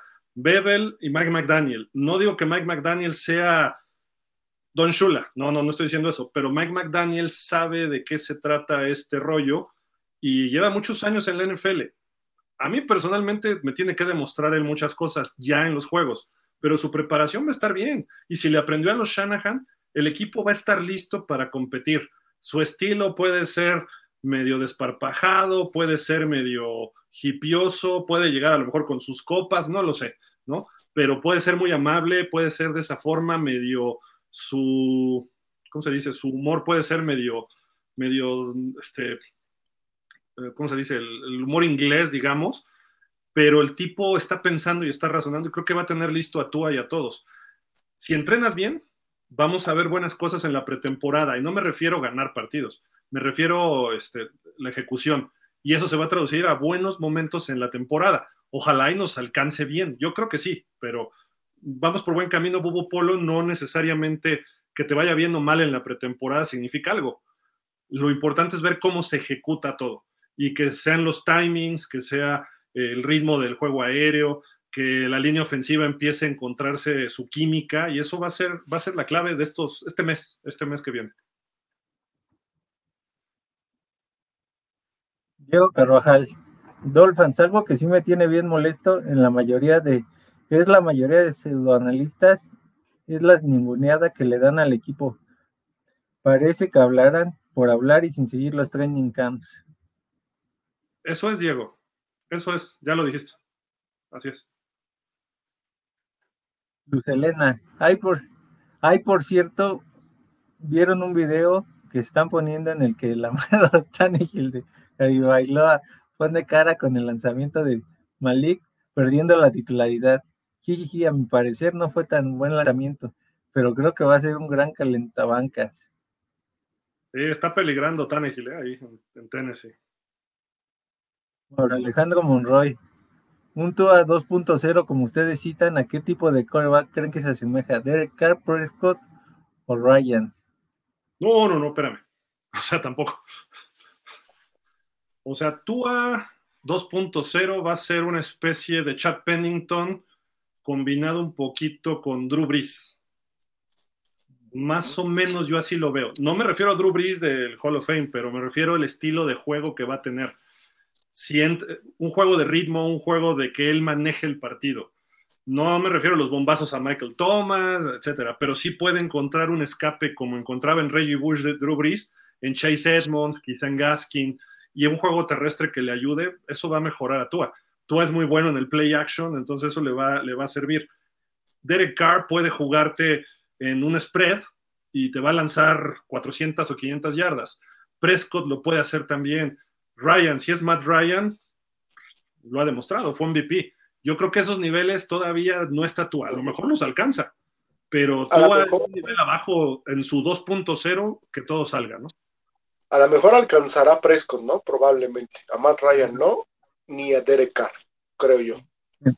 En su 1.9 está el nivel de, de Garópolo. Ahorita en su 1.9 está el nivel de Garópolo. Sí, no, Yo lo, no, yo lo pongo arriba de Garópolo.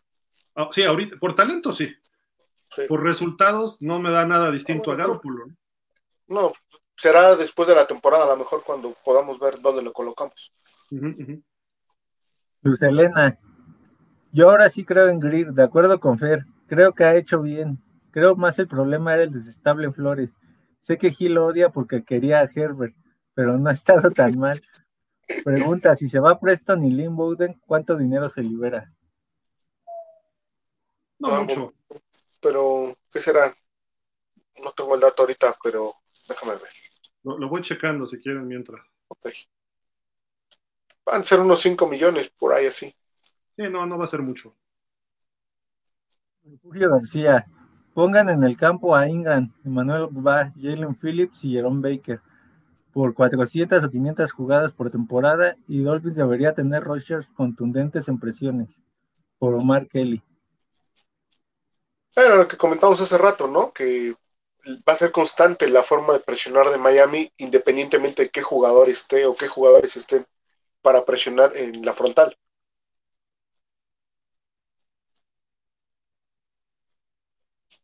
César LP. Los comentarios que no se ven son estrellas que mandamos. Ah, Gracias, César. Pablo Carrillo Corrillo. Buenas noches, Fred Greer, Gilbert y Javi Bailoa. Que descansen el sábado con todo el apoyo. Y aunque sea un juego de pretemporada, sirve para ver avances y hay que ganarlo. Finso, excelente programa.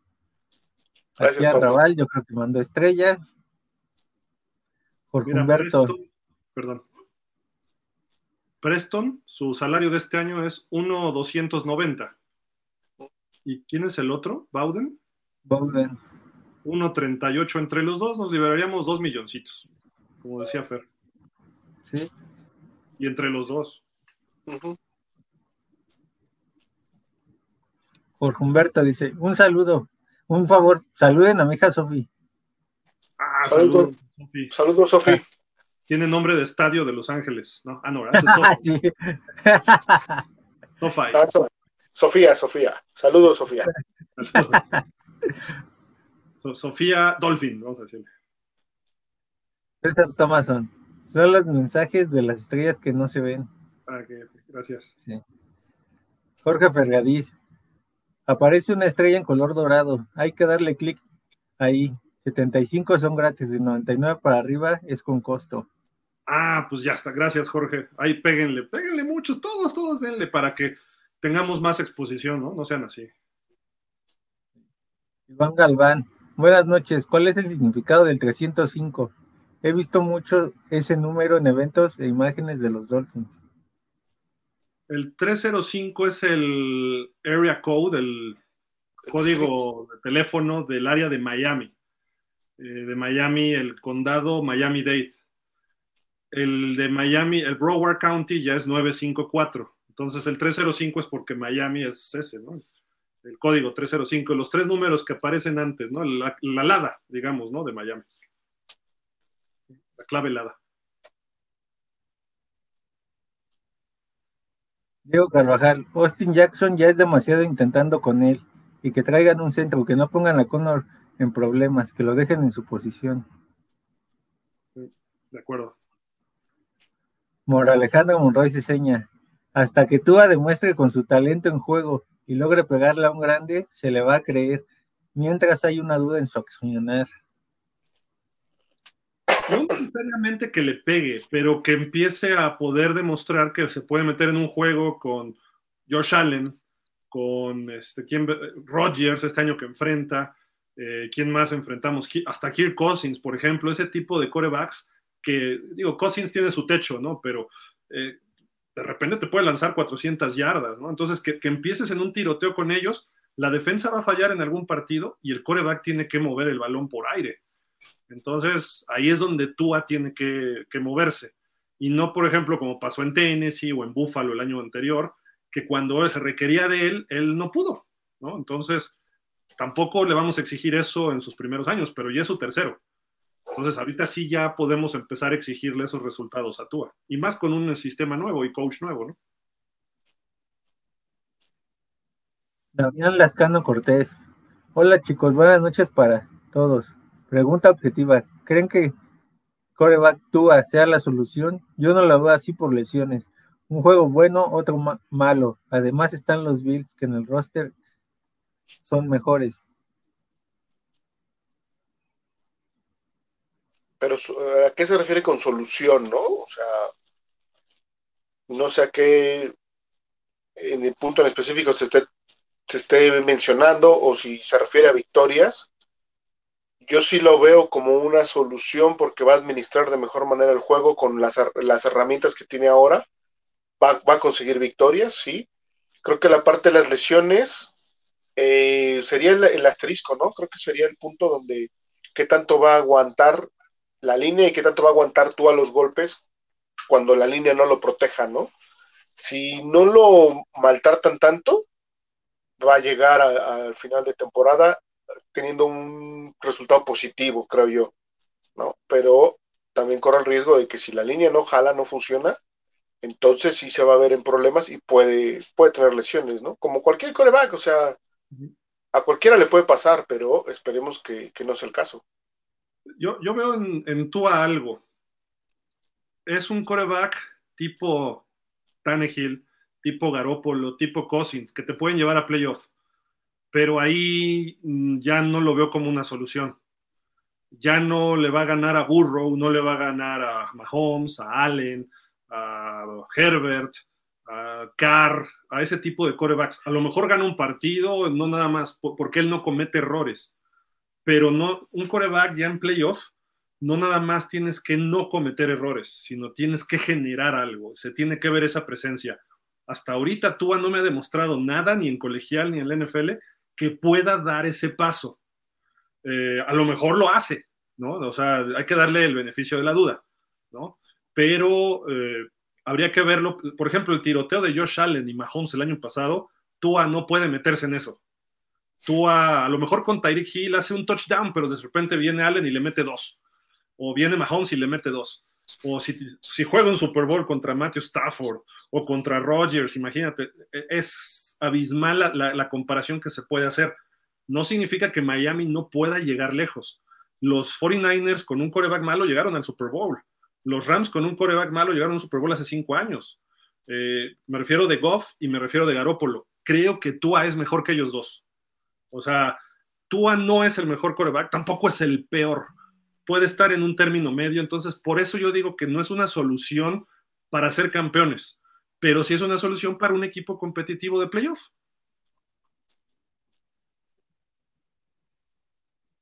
Alejandro Monroy se seña. Le celebramos a Tua pases en entrenamientos. Si hasta Ryan Leaf lo hacía bien en pretemporada. creo que la, celebración se ha, desbordado precisamente por esa no creencia o por esa polaridad que se ha dado en relación a Tua, ¿no? Eso es lo que ha generado tanta, tanta expectativa por, pues por los pases y la gente se le está celebrando, precisamente porque mucha gente también le ha tirado mucho y ahorita es la contraparte, ¿no? Pero pues todo, todo río toma su cauce y se empezará a ver en la temporada polariza mucho Tua con su silencio los dos años previos y con su, o sea, su forma de reaccionar. Hoy en día a mí Tua me ha cambiado la, la visión que tenía de él. Y lo dijimos al principio del programa, la forma de contestar, cómo se ha movido. Y eso es favorable, eso es favorable tener un coreback que diga, aquí yo, mis chicharrones truenan, ¿no? Y que los demás lo sigan, eso es lo vital. Y que la defensiva diga, vamos a darle el balón, a, vamos perdiendo por cuatro puntos y que tú se acerque con Baker, Jerome, ya no seas como dice Arrabal, párame la defensa, párame esta jugada, esta serie ofensiva de los Bills, porque yo voy a ganar el partido. Jerome va a decir, ¿qué hubo? Me lo cambiaron. Y entonces la defensa va a cambiar su mentalidad y a lo mejor tú lo hace o a lo mejor no, pero va a mover el equipo y la gente va a empezar a creer en él. Primero él ya está creyendo en él, luego sus compañeros. Los coaches creen en él, ¿por qué? Porque le ven algún potencial. Y también fue parte de pues, por qué contrataron a McDaniel, ¿no? Fue el único que dijo lo correcto. Y si eso se da, todos nosotros empezamos a creer en él y se está viendo. Ha cambiado mentalidad, ha cambiado físico y ha cambiado un poco sus fundamentos para mejorar en lo que tiene que hacer. Entonces, yo creo que Ryan Leaf tenía un talentazo, pero no tenía coco. Y tú así tiene coco, que es, es lento, pero sabe lo que hace. No, incluso la prensa, Gil, en, Estados Unidos, ¿no? Mucha prensa que le estaba tirando muy fuerte la temporada pasada, ha revertido sus comentarios, ¿no? Entonces, bueno, está haciendo digamos que está haciendo la chamba que le corresponde ahorita. Y sin jugar. Exacto. Cuando juegue y empiece a irle bien, mira, calladitos se ven más bonitos todos. A no. Lo de tú has visto ya con más fuerza en sus pases, por lo que por lo que comento en su momento, con lo que le ayudaron con su lesión, se ve que hace todo el movimiento normal en un coreback donde la parte baja es muy importante y sobre todo la cadera. Y en años pasados no lo hacía porque todavía no se sentía seguro con su recuperación. Sí, correcto. Aquí Armando Paulín pone Cinet. Queremos a Cinet, queremos a Cinet. Pues aguantó el golpeo, a diferencia de Tua, no se rompió con el trancazote que le pararon los bengalíes, entonces. Jugó bien la pretemporada el año pasado. Sí. Armando Paulín, no hay necesidad tampoco de estar enviando pases largos, con pases cortos y que Waddle Hill y Wilson puedan dar muchas yardas extras. Correcto. A eso va a jugar Y, y, está muy bien ahorita que lance largo, ¿por qué? Para que se acostumbre él también a lanzar largo. Porque aunque sea pase corto, necesita el balón volar 30 yardas para una escuadra afuera, ¿eh? O sea, tiene que darle toda la velocidad de ese pase, porque en la NFL, si no lo pones con fuerza, el corner, el que sea, te intercepta y se vuelve pick six. Entonces, tiene que darle ese ritmo. Mientras más fuerza demuestre, mejor. Arrabal Chosno. Con la ofensiva de la costa oeste. Ah, sí, salté, me salté, me salté, es que se movió. César Thomason, el homenaje es contra los acereros y flores. Nos va a hacer caravanas. Sí. Aquí ahora sí, a Robal. Con la ofensiva de la costa oeste, primero le van a dar tiempo suficiente a Tua para deshacerse del balón, ya sea por aire o por tierra. Los pases por esquema no serán a más de 15 yardas y cuando se tenga dominada la defensiva es posible ver uno o dos pases largos, pero no más de 30 yardas. Yo, yo sí veo bombas de poste, ¿eh? como lo que hemos visto con Tariq Hill, porque empiezas a correr a, a Waddle, a Gesicki en corto, jalas a los safeties y mira, por pura velocidad, Tyreek Hill, vámonos. Entonces, ese tipo de jugadas sí las puede, o Waddle, que son los más rápidos, incluso hasta Gesicki. Si tú empiezas a hacer el cruzadero de receptores o a la, todo horizontal, el juego aéreo en, en 10, 15 yardas, se te va a abrir los bombas, se te van a abrir. Una jugada contra flujo, Gil. Engañas de carrera al lado izquierdo, rolas no habitualmente al lado derecho de Tua y con tu cerrado saliendo desde el lado contrario, automáticamente te va a dar 20 yardas esa jugada. ¿O más? Ajá, o sea, de mínimo te da 20, o sea. Cuando jales a los safeties a la línea y a los linebackers, ya los tienes. Aunque Tua no tenga el brazo de 80 yardas, no pasa nada. Puede lanzar 40, 50, me refiero vertical, puede ser 60, así, en todo el campo, ¿no? Entonces, tiene, tiene su, su rango, pero va a ser más de ver el movimiento de las defensivas.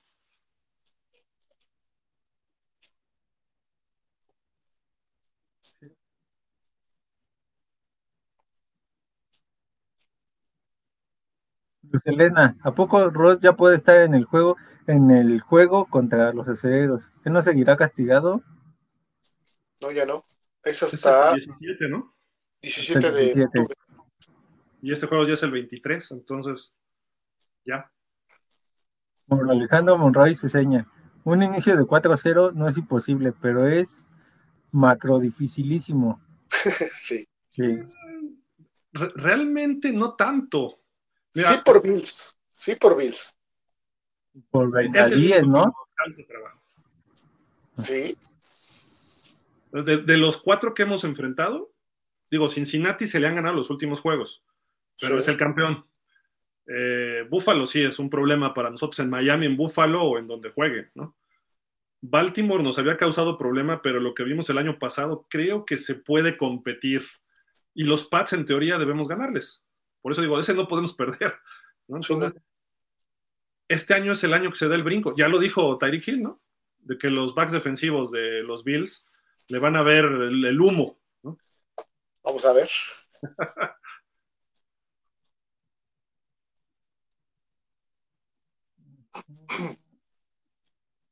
Osvaldo Erpla. Los Dolphins llegan a playoffs en casa, ya verán. En casa. Eso significa ganar la división. Sí. Ok, me gusta. Luz Elena, donde empiecen 4-0 creeré en otra temporada perfecta. No, no creo. Perfecta va a ser muy difícil en la actualidad, ¿eh? Pero si una temporada de 12, 13 ganados se puede tener sin bronca, ¿eh? Si empiezan 4-0. Jorge Humberto, pero los primeros cuatro, aunque difíciles en septiembre y así como nuestros Dolphins comienzan también, ellos es el mes en que se puedan ganar los juegos difíciles porque se están en- enganchando y no es el No, y no es en noviembre, diciembre. Eh. Aquí. Este, después dice Jorge Hugo Andrade, ya están como Raúl Orbañanos dando sus pronósticos de los primeros cuatro juegos. Si la metes gol, puede ser 4-0, 3-1, 3-0, ¿Cómo dice? 4. Aplaudo, me, me paro de pie. No, dice Raúl, este, Ra- Raúl Orbañanos. No, pues, pues es que son los posibles escenarios que hay para ese mes. No, pero Desde- dijimos 2-2, ¿no? O sea, de- de- de- desde antes dijimos 2-2.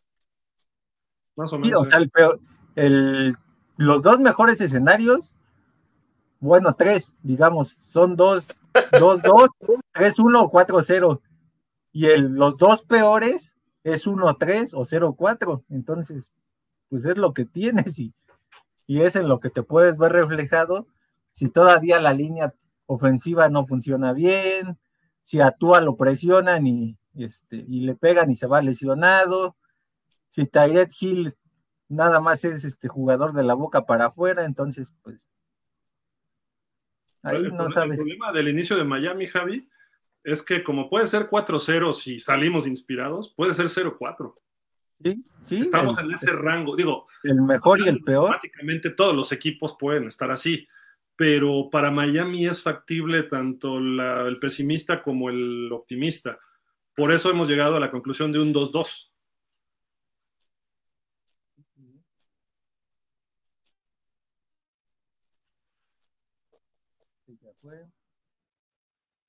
David Nelson Álvarez Beltrán. Muchos saludos, amigos Dolphins. ¿Por qué odian más a los Patriotas si los Bills fueron los que eliminaban a nuestros Dolphins y a Marino en los 90 y frustraban la llegada al Super Bowl a nuestros Delfines? Sí, correcto.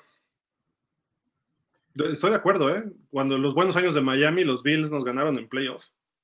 Y los Pats, pues estos Pats ni siquiera hemos llegado a playoff cuando ellos han estado bien. Entonces, Buen punto. a ver, Tendré que ir con mi psicólogo. Tendré que ir con mi psicólogo a ver por qué odio más a los Pats. hay que, hay que poner, vamos a ponerlo en, el- en la cuenta de Twitter, eh, el nivel de odio de los rivales divisionales, a cuál odian más. eh, cada uno y lo publicamos la próxima semana. ¿Les parece? Mañana lo publicamos ahí en Twitter. LP, video de la línea ofensiva y el fullback bloqueando y pone el link. Ah, ok. híjole, lo bajamos y luego lo ponemos, César. Ajá, y aquí este pone una de las alternativas que hay para ver este juegos de los Dofo Sport, que es el que luego pone muchos links de un juego, pero pones uno en YouTube y lo cortan, o pones uno en una página y a lo mejor te cae virus. O sea, hay piratería, ¿no? En eso, pero los puedes ver. Rodolfo Martínez Juárez, ¿van a pasar en algún canal un juego de los Dolphins? No, ningún juego de Miami va televisado. O no por lo menos que lo haya anunciado Fox o ESPN, no. Ah, ok. Hasta la fecha todavía no. Pero lo repiten que es 7 de la mañana el domingo, ¿no? El de Tampa. En NFL Network. Sí, el, sí. Luz Elena, Fer, ¿eres coach de qué equipo? Wow, aprende de los mejores. no, Luz, no. Está en fila, en la lista de espera detrás de McDaniel. Ahí vamos, ahí vamos, pero no. En algún momento hemos este, ayudado a alguien a, entrenar, pero no, no, este, no coachamos en algún equipo. Rafael Jaramillo, lo mejor es seguir las narraciones de los partidos de nuestros Dolphins con Gil. Espero que esta temporada nos puedas narrar todos los juegos. La, idea es que sí, pero si nos reunimos, pues va a estar difícil ahí estar narrando, ¿no? Entonces mejor nos reunimos y ahí cotorreamos viendo el partido todos, ¿no? Es, eso creo que sí es una u otra, no puedo estar en las dos, ¿no? Entonces mejor convivimos y vemos el juego todos, ¿no? Pero si, si por algo no se arma o que algún día no vaya, pues narro el partido, ¿no? Desde acá como radio, que nada más es el audio, ¿no? Rodolfo Martínez Juárez. ¿A qué hora es el primer juego de Miami? Va contra los Pats, gracias. A las 12, ¿no? Sí. Rodolfo Martínez Juárez. ¿Creen que Miami se quede con los tres mariscales? Sí. Sí, sí. Ah, Juárez. También va a ser interesante ver la defensiva en contra de la ofensiva de Tampa. Pero pues creo que creo que esta semana este, Tampa dio a conocer que no va a meter a Tom Brady como titular, ¿o sí? Y si juega, jugará la próxima semana. Esta no juega. Brady normalmente juega un, un partido y juega una serie, desde que estaba en los Pats. Yo creo que hasta en su contrato lo dice, ¿no?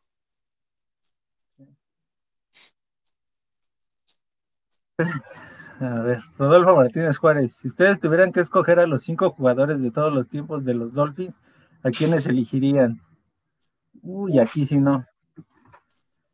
Aquí por de los que me tocaría ver, pues, bueno, de los que me, ha tocado ver, pues tendría que poner a primero, aunque me tocaron los últimos años de Dan Marino, ya del 97 al, digamos, del 96 al 99, lo pondría Después yo creo que pongo a, Zach este, Thomas y Jason Taylor.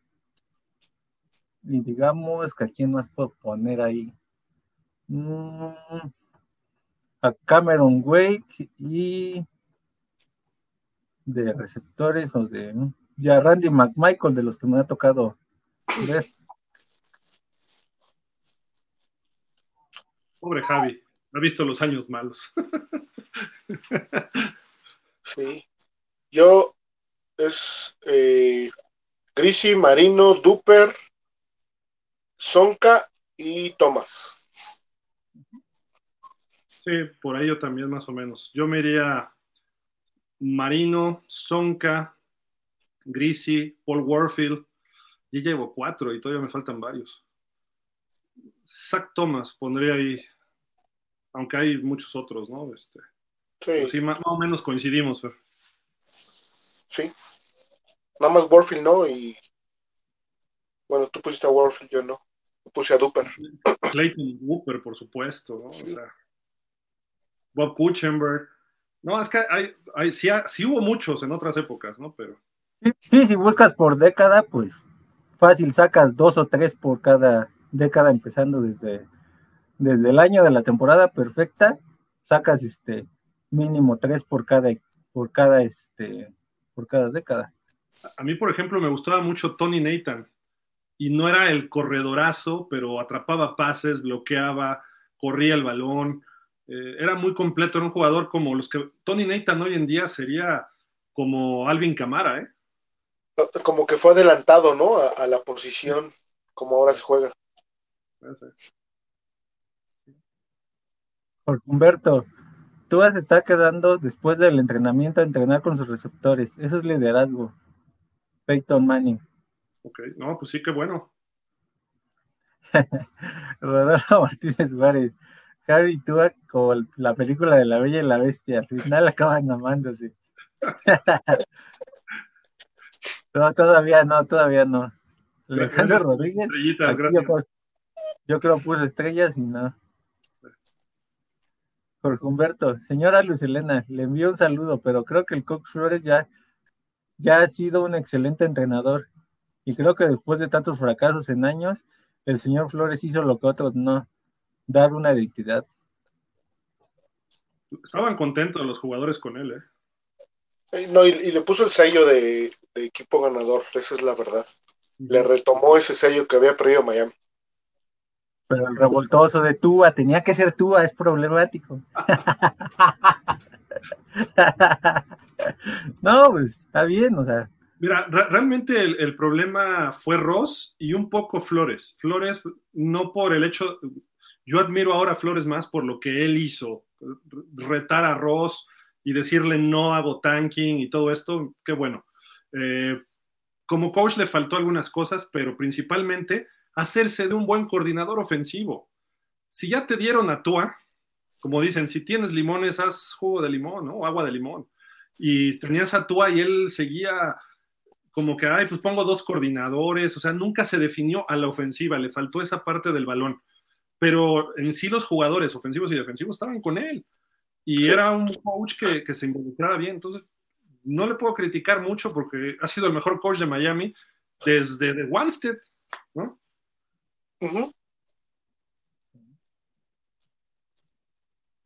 Luz Elena, pues no encuentro dónde aparecen las estrellitas. Ups. Aquí, aquí estamos, Luz, ¿qué? ¿Cómo nos ves? después de un golpe las ves todas. Diego Carvajal. Si recuerdan bien, en su temporada de novato, Tua estableció un tiroteo con Mahomes y puso en problemas a Kansas. La idea es que Tua retome ese camino este año. El, tiroteo fue con Arizona. Contra Kansas íbamos perdiendo 31-10 y Kansas se echó para atrás y Tua empezó a lanzar, a lanzar, a lanzar. Entonces se cerró el partido. Pero la realidad es que no fue un tiroteo como tal. Eh, sí hizo bastantes cosas, mandó un pase muy bonito de touchdown a Gesicki que atrapó entre tres, eh, detalles así, ¿no? Eh, pero la realidad es que el juego así de tiroteo solo le vi el de Arizona en ese año. Los demás han sido tiquitaca, pasecitos cortos. El año pasado con los Jets hecho ese pase largo con este, el greñudo, ¿cómo se llamaba? Este. Ay, el receptor que queríamos de equipos especiales, muy bueno. Ah, Hollins. Ah, ajá, Mike Y ha tenido chispazos, le, falta que ya tiene coach de corebacks, ya tiene coaches ofensivos que le van a trabajar, entonces esperemos que se pueda meter en esos tiroteos. creo que por ahí va el, rollo. Humberto, deja con Daniel un equipo con identidad ganadora y a él le dejaron un equipo con mentalidad perdedora y lo hizo ganador de la ¿eh? de la de la nada debe ser, ¿no? De la nada, ajá. Sí, Adam Gates dejó un cochinero ahí. Rodolfo Martínez Juárez. Diego, ya no ves esos pseudoanalistas que unean a los delfines. Le han de ir a la América. Saludos. ya empezar a repartir por todos lados aquí. Jorge Humberto, ¿por qué no es lo mismo recibir lo que recibe? Hoy McDaniel a lo que recibió Coach Flores. Así que, señora Luz, respeta su punto de vista, pero no estoy de acuerdo. Flores puso orden y este deporte es y ahí se queda. Ajá, yo creo que importante. Saludos, David Galo, saludos a todos. Creo que este cambio no se ve como con Flores, en el sentido de que desde ahora llegaron jugadores claves y fuertes en las posiciones idóneas, cosa que no hubo con Flores en un inicio.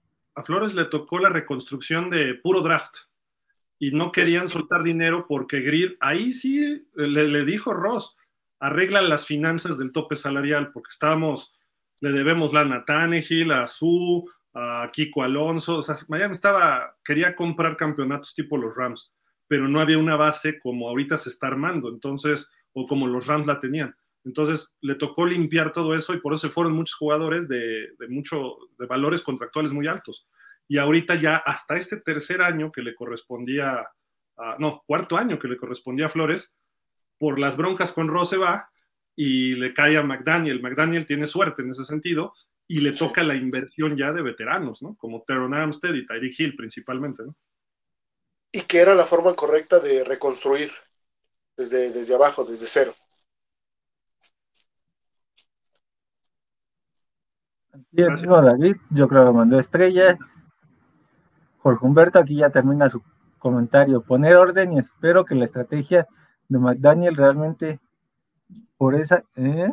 por esa con el paquete con esa actitud hipster y relajada, en este deporte la disciplina y el respeto son importantes. Los coaches serios son los que tienen éxito.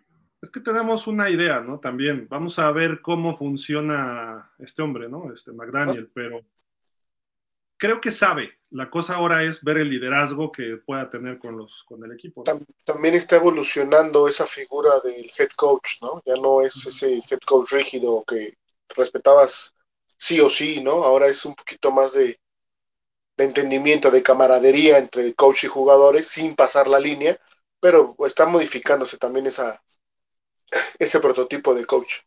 Y Flores era disciplinario, como Adam Gaze como Philbin eh, eh, y como, pues en su momento, como Wanstead, también algo. Charlie Vázquez Villegas, saludos desde Chihuahua, todos esperanzados con estos receptores. Sí, de acuerdo. Arrobal Chosno, con Treta de Racuán, ustedes nos verán en playoff, nos verían en playoff. Con de y Racuón. Mm. Puede ser que sí, Sin ellos debemos estar en playoff. Con ellos seríamos más competitivos. Yo lo veo así, a lo mejor estoy mal, no sé. El mismo Arrabal. El que también se ha visto muy bien es el corredor Sacuande. Qué bueno, es el agente libre, ¿no? Sí. el, el mismo Arbal, el que era compañero de Holland en Oregon en días pasados, ha tenido muy buen desempeño con intercepción y bloqueos de pase. el tercero. Lo pusieron hasta el fondo, ¿eh? En el depth chart. Sí. César Thomason. Ahora Javi ya empieza a agarrar a Gil. Medio suelta a Tua y no deja a Gil. ¿Qué onda? Pues es que lo de Gil a veces sí es de, de ya ponerle este cinta en la boca o un candadito, un cierre, algo, porque él, él mismo está exponiendo a Tua, él mismo con sus declaraciones, al primero que expones a Tua porque la defensiva contraria va a ir por él. Ya ves que no digas esas cosas. Yo voy a ir por ti porque, porque me, este, tu jugador me está diciendo que me va a hacer una, una recepción de 35, 40 yardas. Y entonces, ¿quién le pone los pases? Pues Tua. Entonces yo voy a ir por Tua y si le puedo dar un buen golpe en el brazo, en el pecho, en donde caiga, se lo voy a dar. A eso lo está exponiendo. Y él mismo. Sí. Refugio García. Terron Aster en la conferencia de prensa dijo, él es nuestro líder, podemos ayudarlo y él puede ayudarnos a la protección. Tiene que ser mejor refiriéndose a Tua. Sí. Y fíjate que sí, sí, es importante porque un coreback también le ayuda a su línea ofensiva a darte buena protección. Debe tener el timing para dar sus pasos hacia adelante o rolar o saber en qué momento moverte hacia dónde. Y eso le ayuda mucho a la línea. Y, desde entrada, la protección, aunque el centro se supone que es el que hace eso, digo, en, Miami no tenemos un centro que sea líder, pero Tua tiene que ayudar, checa este número, checa este, eh, el posible rover o el blitz, les va diciendo a los linieros, entonces ya levantan la cara y ellos están atentos.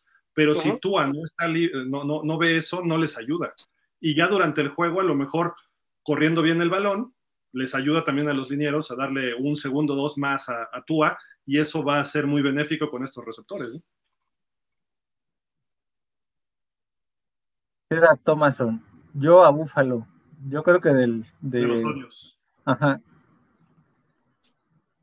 Antonio López Ponce, solo les pido que analicen el juego de la temporada pasada, semana 8 en Búfalo, y vean el equipo que traíamos y verán con los cambios que hicimos, este año sí se le puede ganar a los Bills. De hecho, el primero, ¿eh? Lo que pasa es que sale lesionado Tua y con Brissett más o menos se dio batalla. Sí, perdimos 35-0, pero iban 14-0 al medio tiempo y Miami estaba metido en el juego. Se desaprovecharon oportunidades. No estamos tan lejos como parece. Eh, estoy de acuerdo contigo, este, Antonio.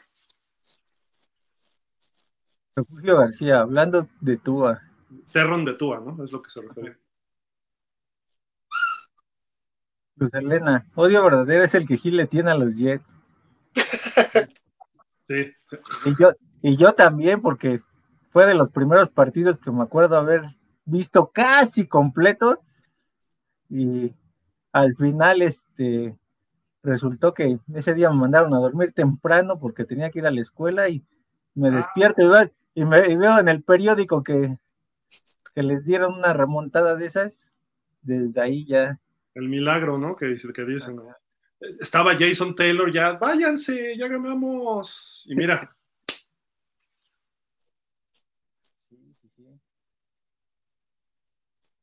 Arrobal Chosno. Pues amigos Dolphins, Hill, Ferry Javi, a toda la familia, estamos viendo ya la luz al final del túnel y este sábado tendremos nuevamente la emoción de ver a este super equipo y aunque sea pretemporada, con todo apoyar a mis saludados Dolphins. Sí, Así es, todos igual. Ah, mira. Luz Elena, oigan, oigan, habían dicho que iban a narrar partidos añejos de los delfines, los andan debiendo. Es que este año sí nos dedicamos a tener vacaciones, este, Luz Elena, pero cuando se pueda lo haremos y les avisamos. Diego Carvajal, San Madison era un jugadorazo, un esquinero élite, ese debería estar en el top 5. Me gustaba más Ortain. A mí. Rafael Rangel, pues ya encontré las estrellas, pero no me permite enviar. bueno, ahí, vamos. Esto se queda, ¿no? O sea, creo que por, por post y todo, entonces ahí. Luz Elena, respeto su opinión de Flores, pero en mi opinión no le dio una identidad. Ciertamente la defensiva es de respeto y yo misma he dicho que me preocupa Boyer. Si estuviera Flores como creador, creería en ella pero como head coach, a mi gusto no. Un buen head coach maneja ofensiva y defensiva, y ofensivamente los delfines eran un asco por Flores y sus experimentos por Tua, como asegura Javi. Sí, de acuerdo, Luz Elena, sí, yo estoy de acuerdo contigo. Y como persona, valor y muchas cosas, Flores me ganó más a su salida que durante su estancia en Miami. Y sí le faltó la ofensiva siempre, no encontró ese, ese clic. Vamos a acabar. este, este era el año en que se debía dar, en que se debía dar, contratar, es el tercer año en el que invierte y Coach Flores logró con poco mucho y logró mentalidad ganadora, así que prefiero al señor Flores. Correcto. Es que Flores se mató nada más por el simple hecho de no quererse rodear de lo que hizo McDaniel desde ahorita, rodearse de gente de experiencia de decir yo le voy a encargar la ofensiva a esta, a esta, a esta y a este, y, este, y a partir de ahí, pues empezar a dedicarse más a las cuestiones defensivas e irse involucrando un poquito lo ofensivo. Pero al principio lo hizo. Trajo a Jim Caldwell, se enfermó y se fue. Y luego trajo a este cuate. A O'Shea. No, bueno, sí. y después trajo a Chang pero. Chang Y, y de todo el mundo, ay, es que tiene un plan de juego para Fitzpatrick y otro para Tua. Pues Changale ha visto mucho fútbol y por eso sabía qué le daba a Tua y qué le daba a Fitzpatrick y con qué coreback puedes hacer qué cosa. Entonces, lo criticamos fuerte en su momento y, y después Changale dijo, yo ya me voy. y ya vino el experimento fallido de dos coordinadores que bueno. Que también eso lo mató, para que anda probando cosas que no. Sí, sí, claro. Jorge Humberto, que tengan buenas noches y nos, y nos, nos, escribimos el próximo martes ya con las primeras impresiones de nuestros Dolphins. Y en pausa el jueves, señor Cage. El sábado, acabando el juego, nos conectamos. Eh, Diego, ¿qué opinan de que Viva Aerobús será patrocinador de Las Vegas Riders? Pues eso es positivo, ¿no? Sí. Ojalá Aeroméxico fuera de los Dolphins, porque hay vuelos diario a Miami, ¿no? Y creo que hay tres o cuatro vuelos a Miami diarios de Aeroméxico. Eso sería buenísimo. Humberto, ay, gracias por los saludos a Sofía. Y, y Flor les envían un saludo. Saludos, Jorge, a ti y a tu familia. César Thomason, excelente programa. Gracias, saludos. Gracias, César. Rodolfo Martínez Juárez, ¿ya vieron la hora? Qué bueno que nos estemos desvelando sabroso. Vámonos. Buenas noches y buena semana de lo que queda. Saludos cordiales. Gracias a todos, de verdad. Y aquí entró un último. Diego Carvajal, la verdad y en mi humilde opinión, la ofensiva con Flores nunca fue para ningún lado y no creo que eso fuera a cambiar independientemente de su riña con Greer y Ross. Sí, sí, sí, sí, de acuerdísimo. Uf, nos estamos largo hoy. Sí. sí. Pues vámonos, este, Javi, ¿algo más? No, pues a esperar a ver qué nos va a dejar el sábado y pues ya lo estaremos analizando aquí. Nos vemos acabando el partido un ratito. Un ratito, ¿eh? Un ratito. sí, no, van a ser las 2 de la mañana y aquí seguimos. No, hay los Dolphins. Fer, vámonos. Vámonos, Gil, Javi, gracias. Gracias, Dolphins, por todos sus comentarios, siempre bien recibidos. Gracias por estar aquí con nosotros. Y bueno, nos vamos a estar viendo ya más, más tiempo y eso va a estar genial para seguir platicando de los Dolphins. Dice Diego Carvajal, gracias por su excelente programa. No, hombre, gracias a ustedes, señor Roldán. Yo sigo dando de Tua. Si sacas un eje de simetría en Tua, te darás cuenta que su cadera no está dentro de ese eje, sigue forzando sus pases. Sí, pero ha mejorado, señor. O sea, ya, ya no es lo mismo de hace un año y de hace dos menos. ¿no? Entonces, pues bueno, muchas gracias a todos, de verdad. Nos vemos el sábado acabando el juego un ratito. Y pues para ver qué vieron, porque mientras más voces tengamos, mejor, vamos a ver cosas distintas, ¿no? Y ya estamos viendo lo de dónde reunirnos. Probablemente sea el Buffalo Wild Wings, pero si no tenemos otras opciones eh, atractivas ahí que vamos a también valorar y les, les avisamos, aunque están más al sur todavía. Este, no sé si todos son sureños, de la ciudad me refiero, pero por ahí vemos. Muchísimas gracias, Fer. Buenas noches. Gracias, buenas noches a todos. Javi, igual. Buenas noches, here, Fer Dolphins. Pues ya este el sábado nos estaremos viendo otra vez por aquí. Muchísimas gracias a todos y nos despedimos como siempre diciendo.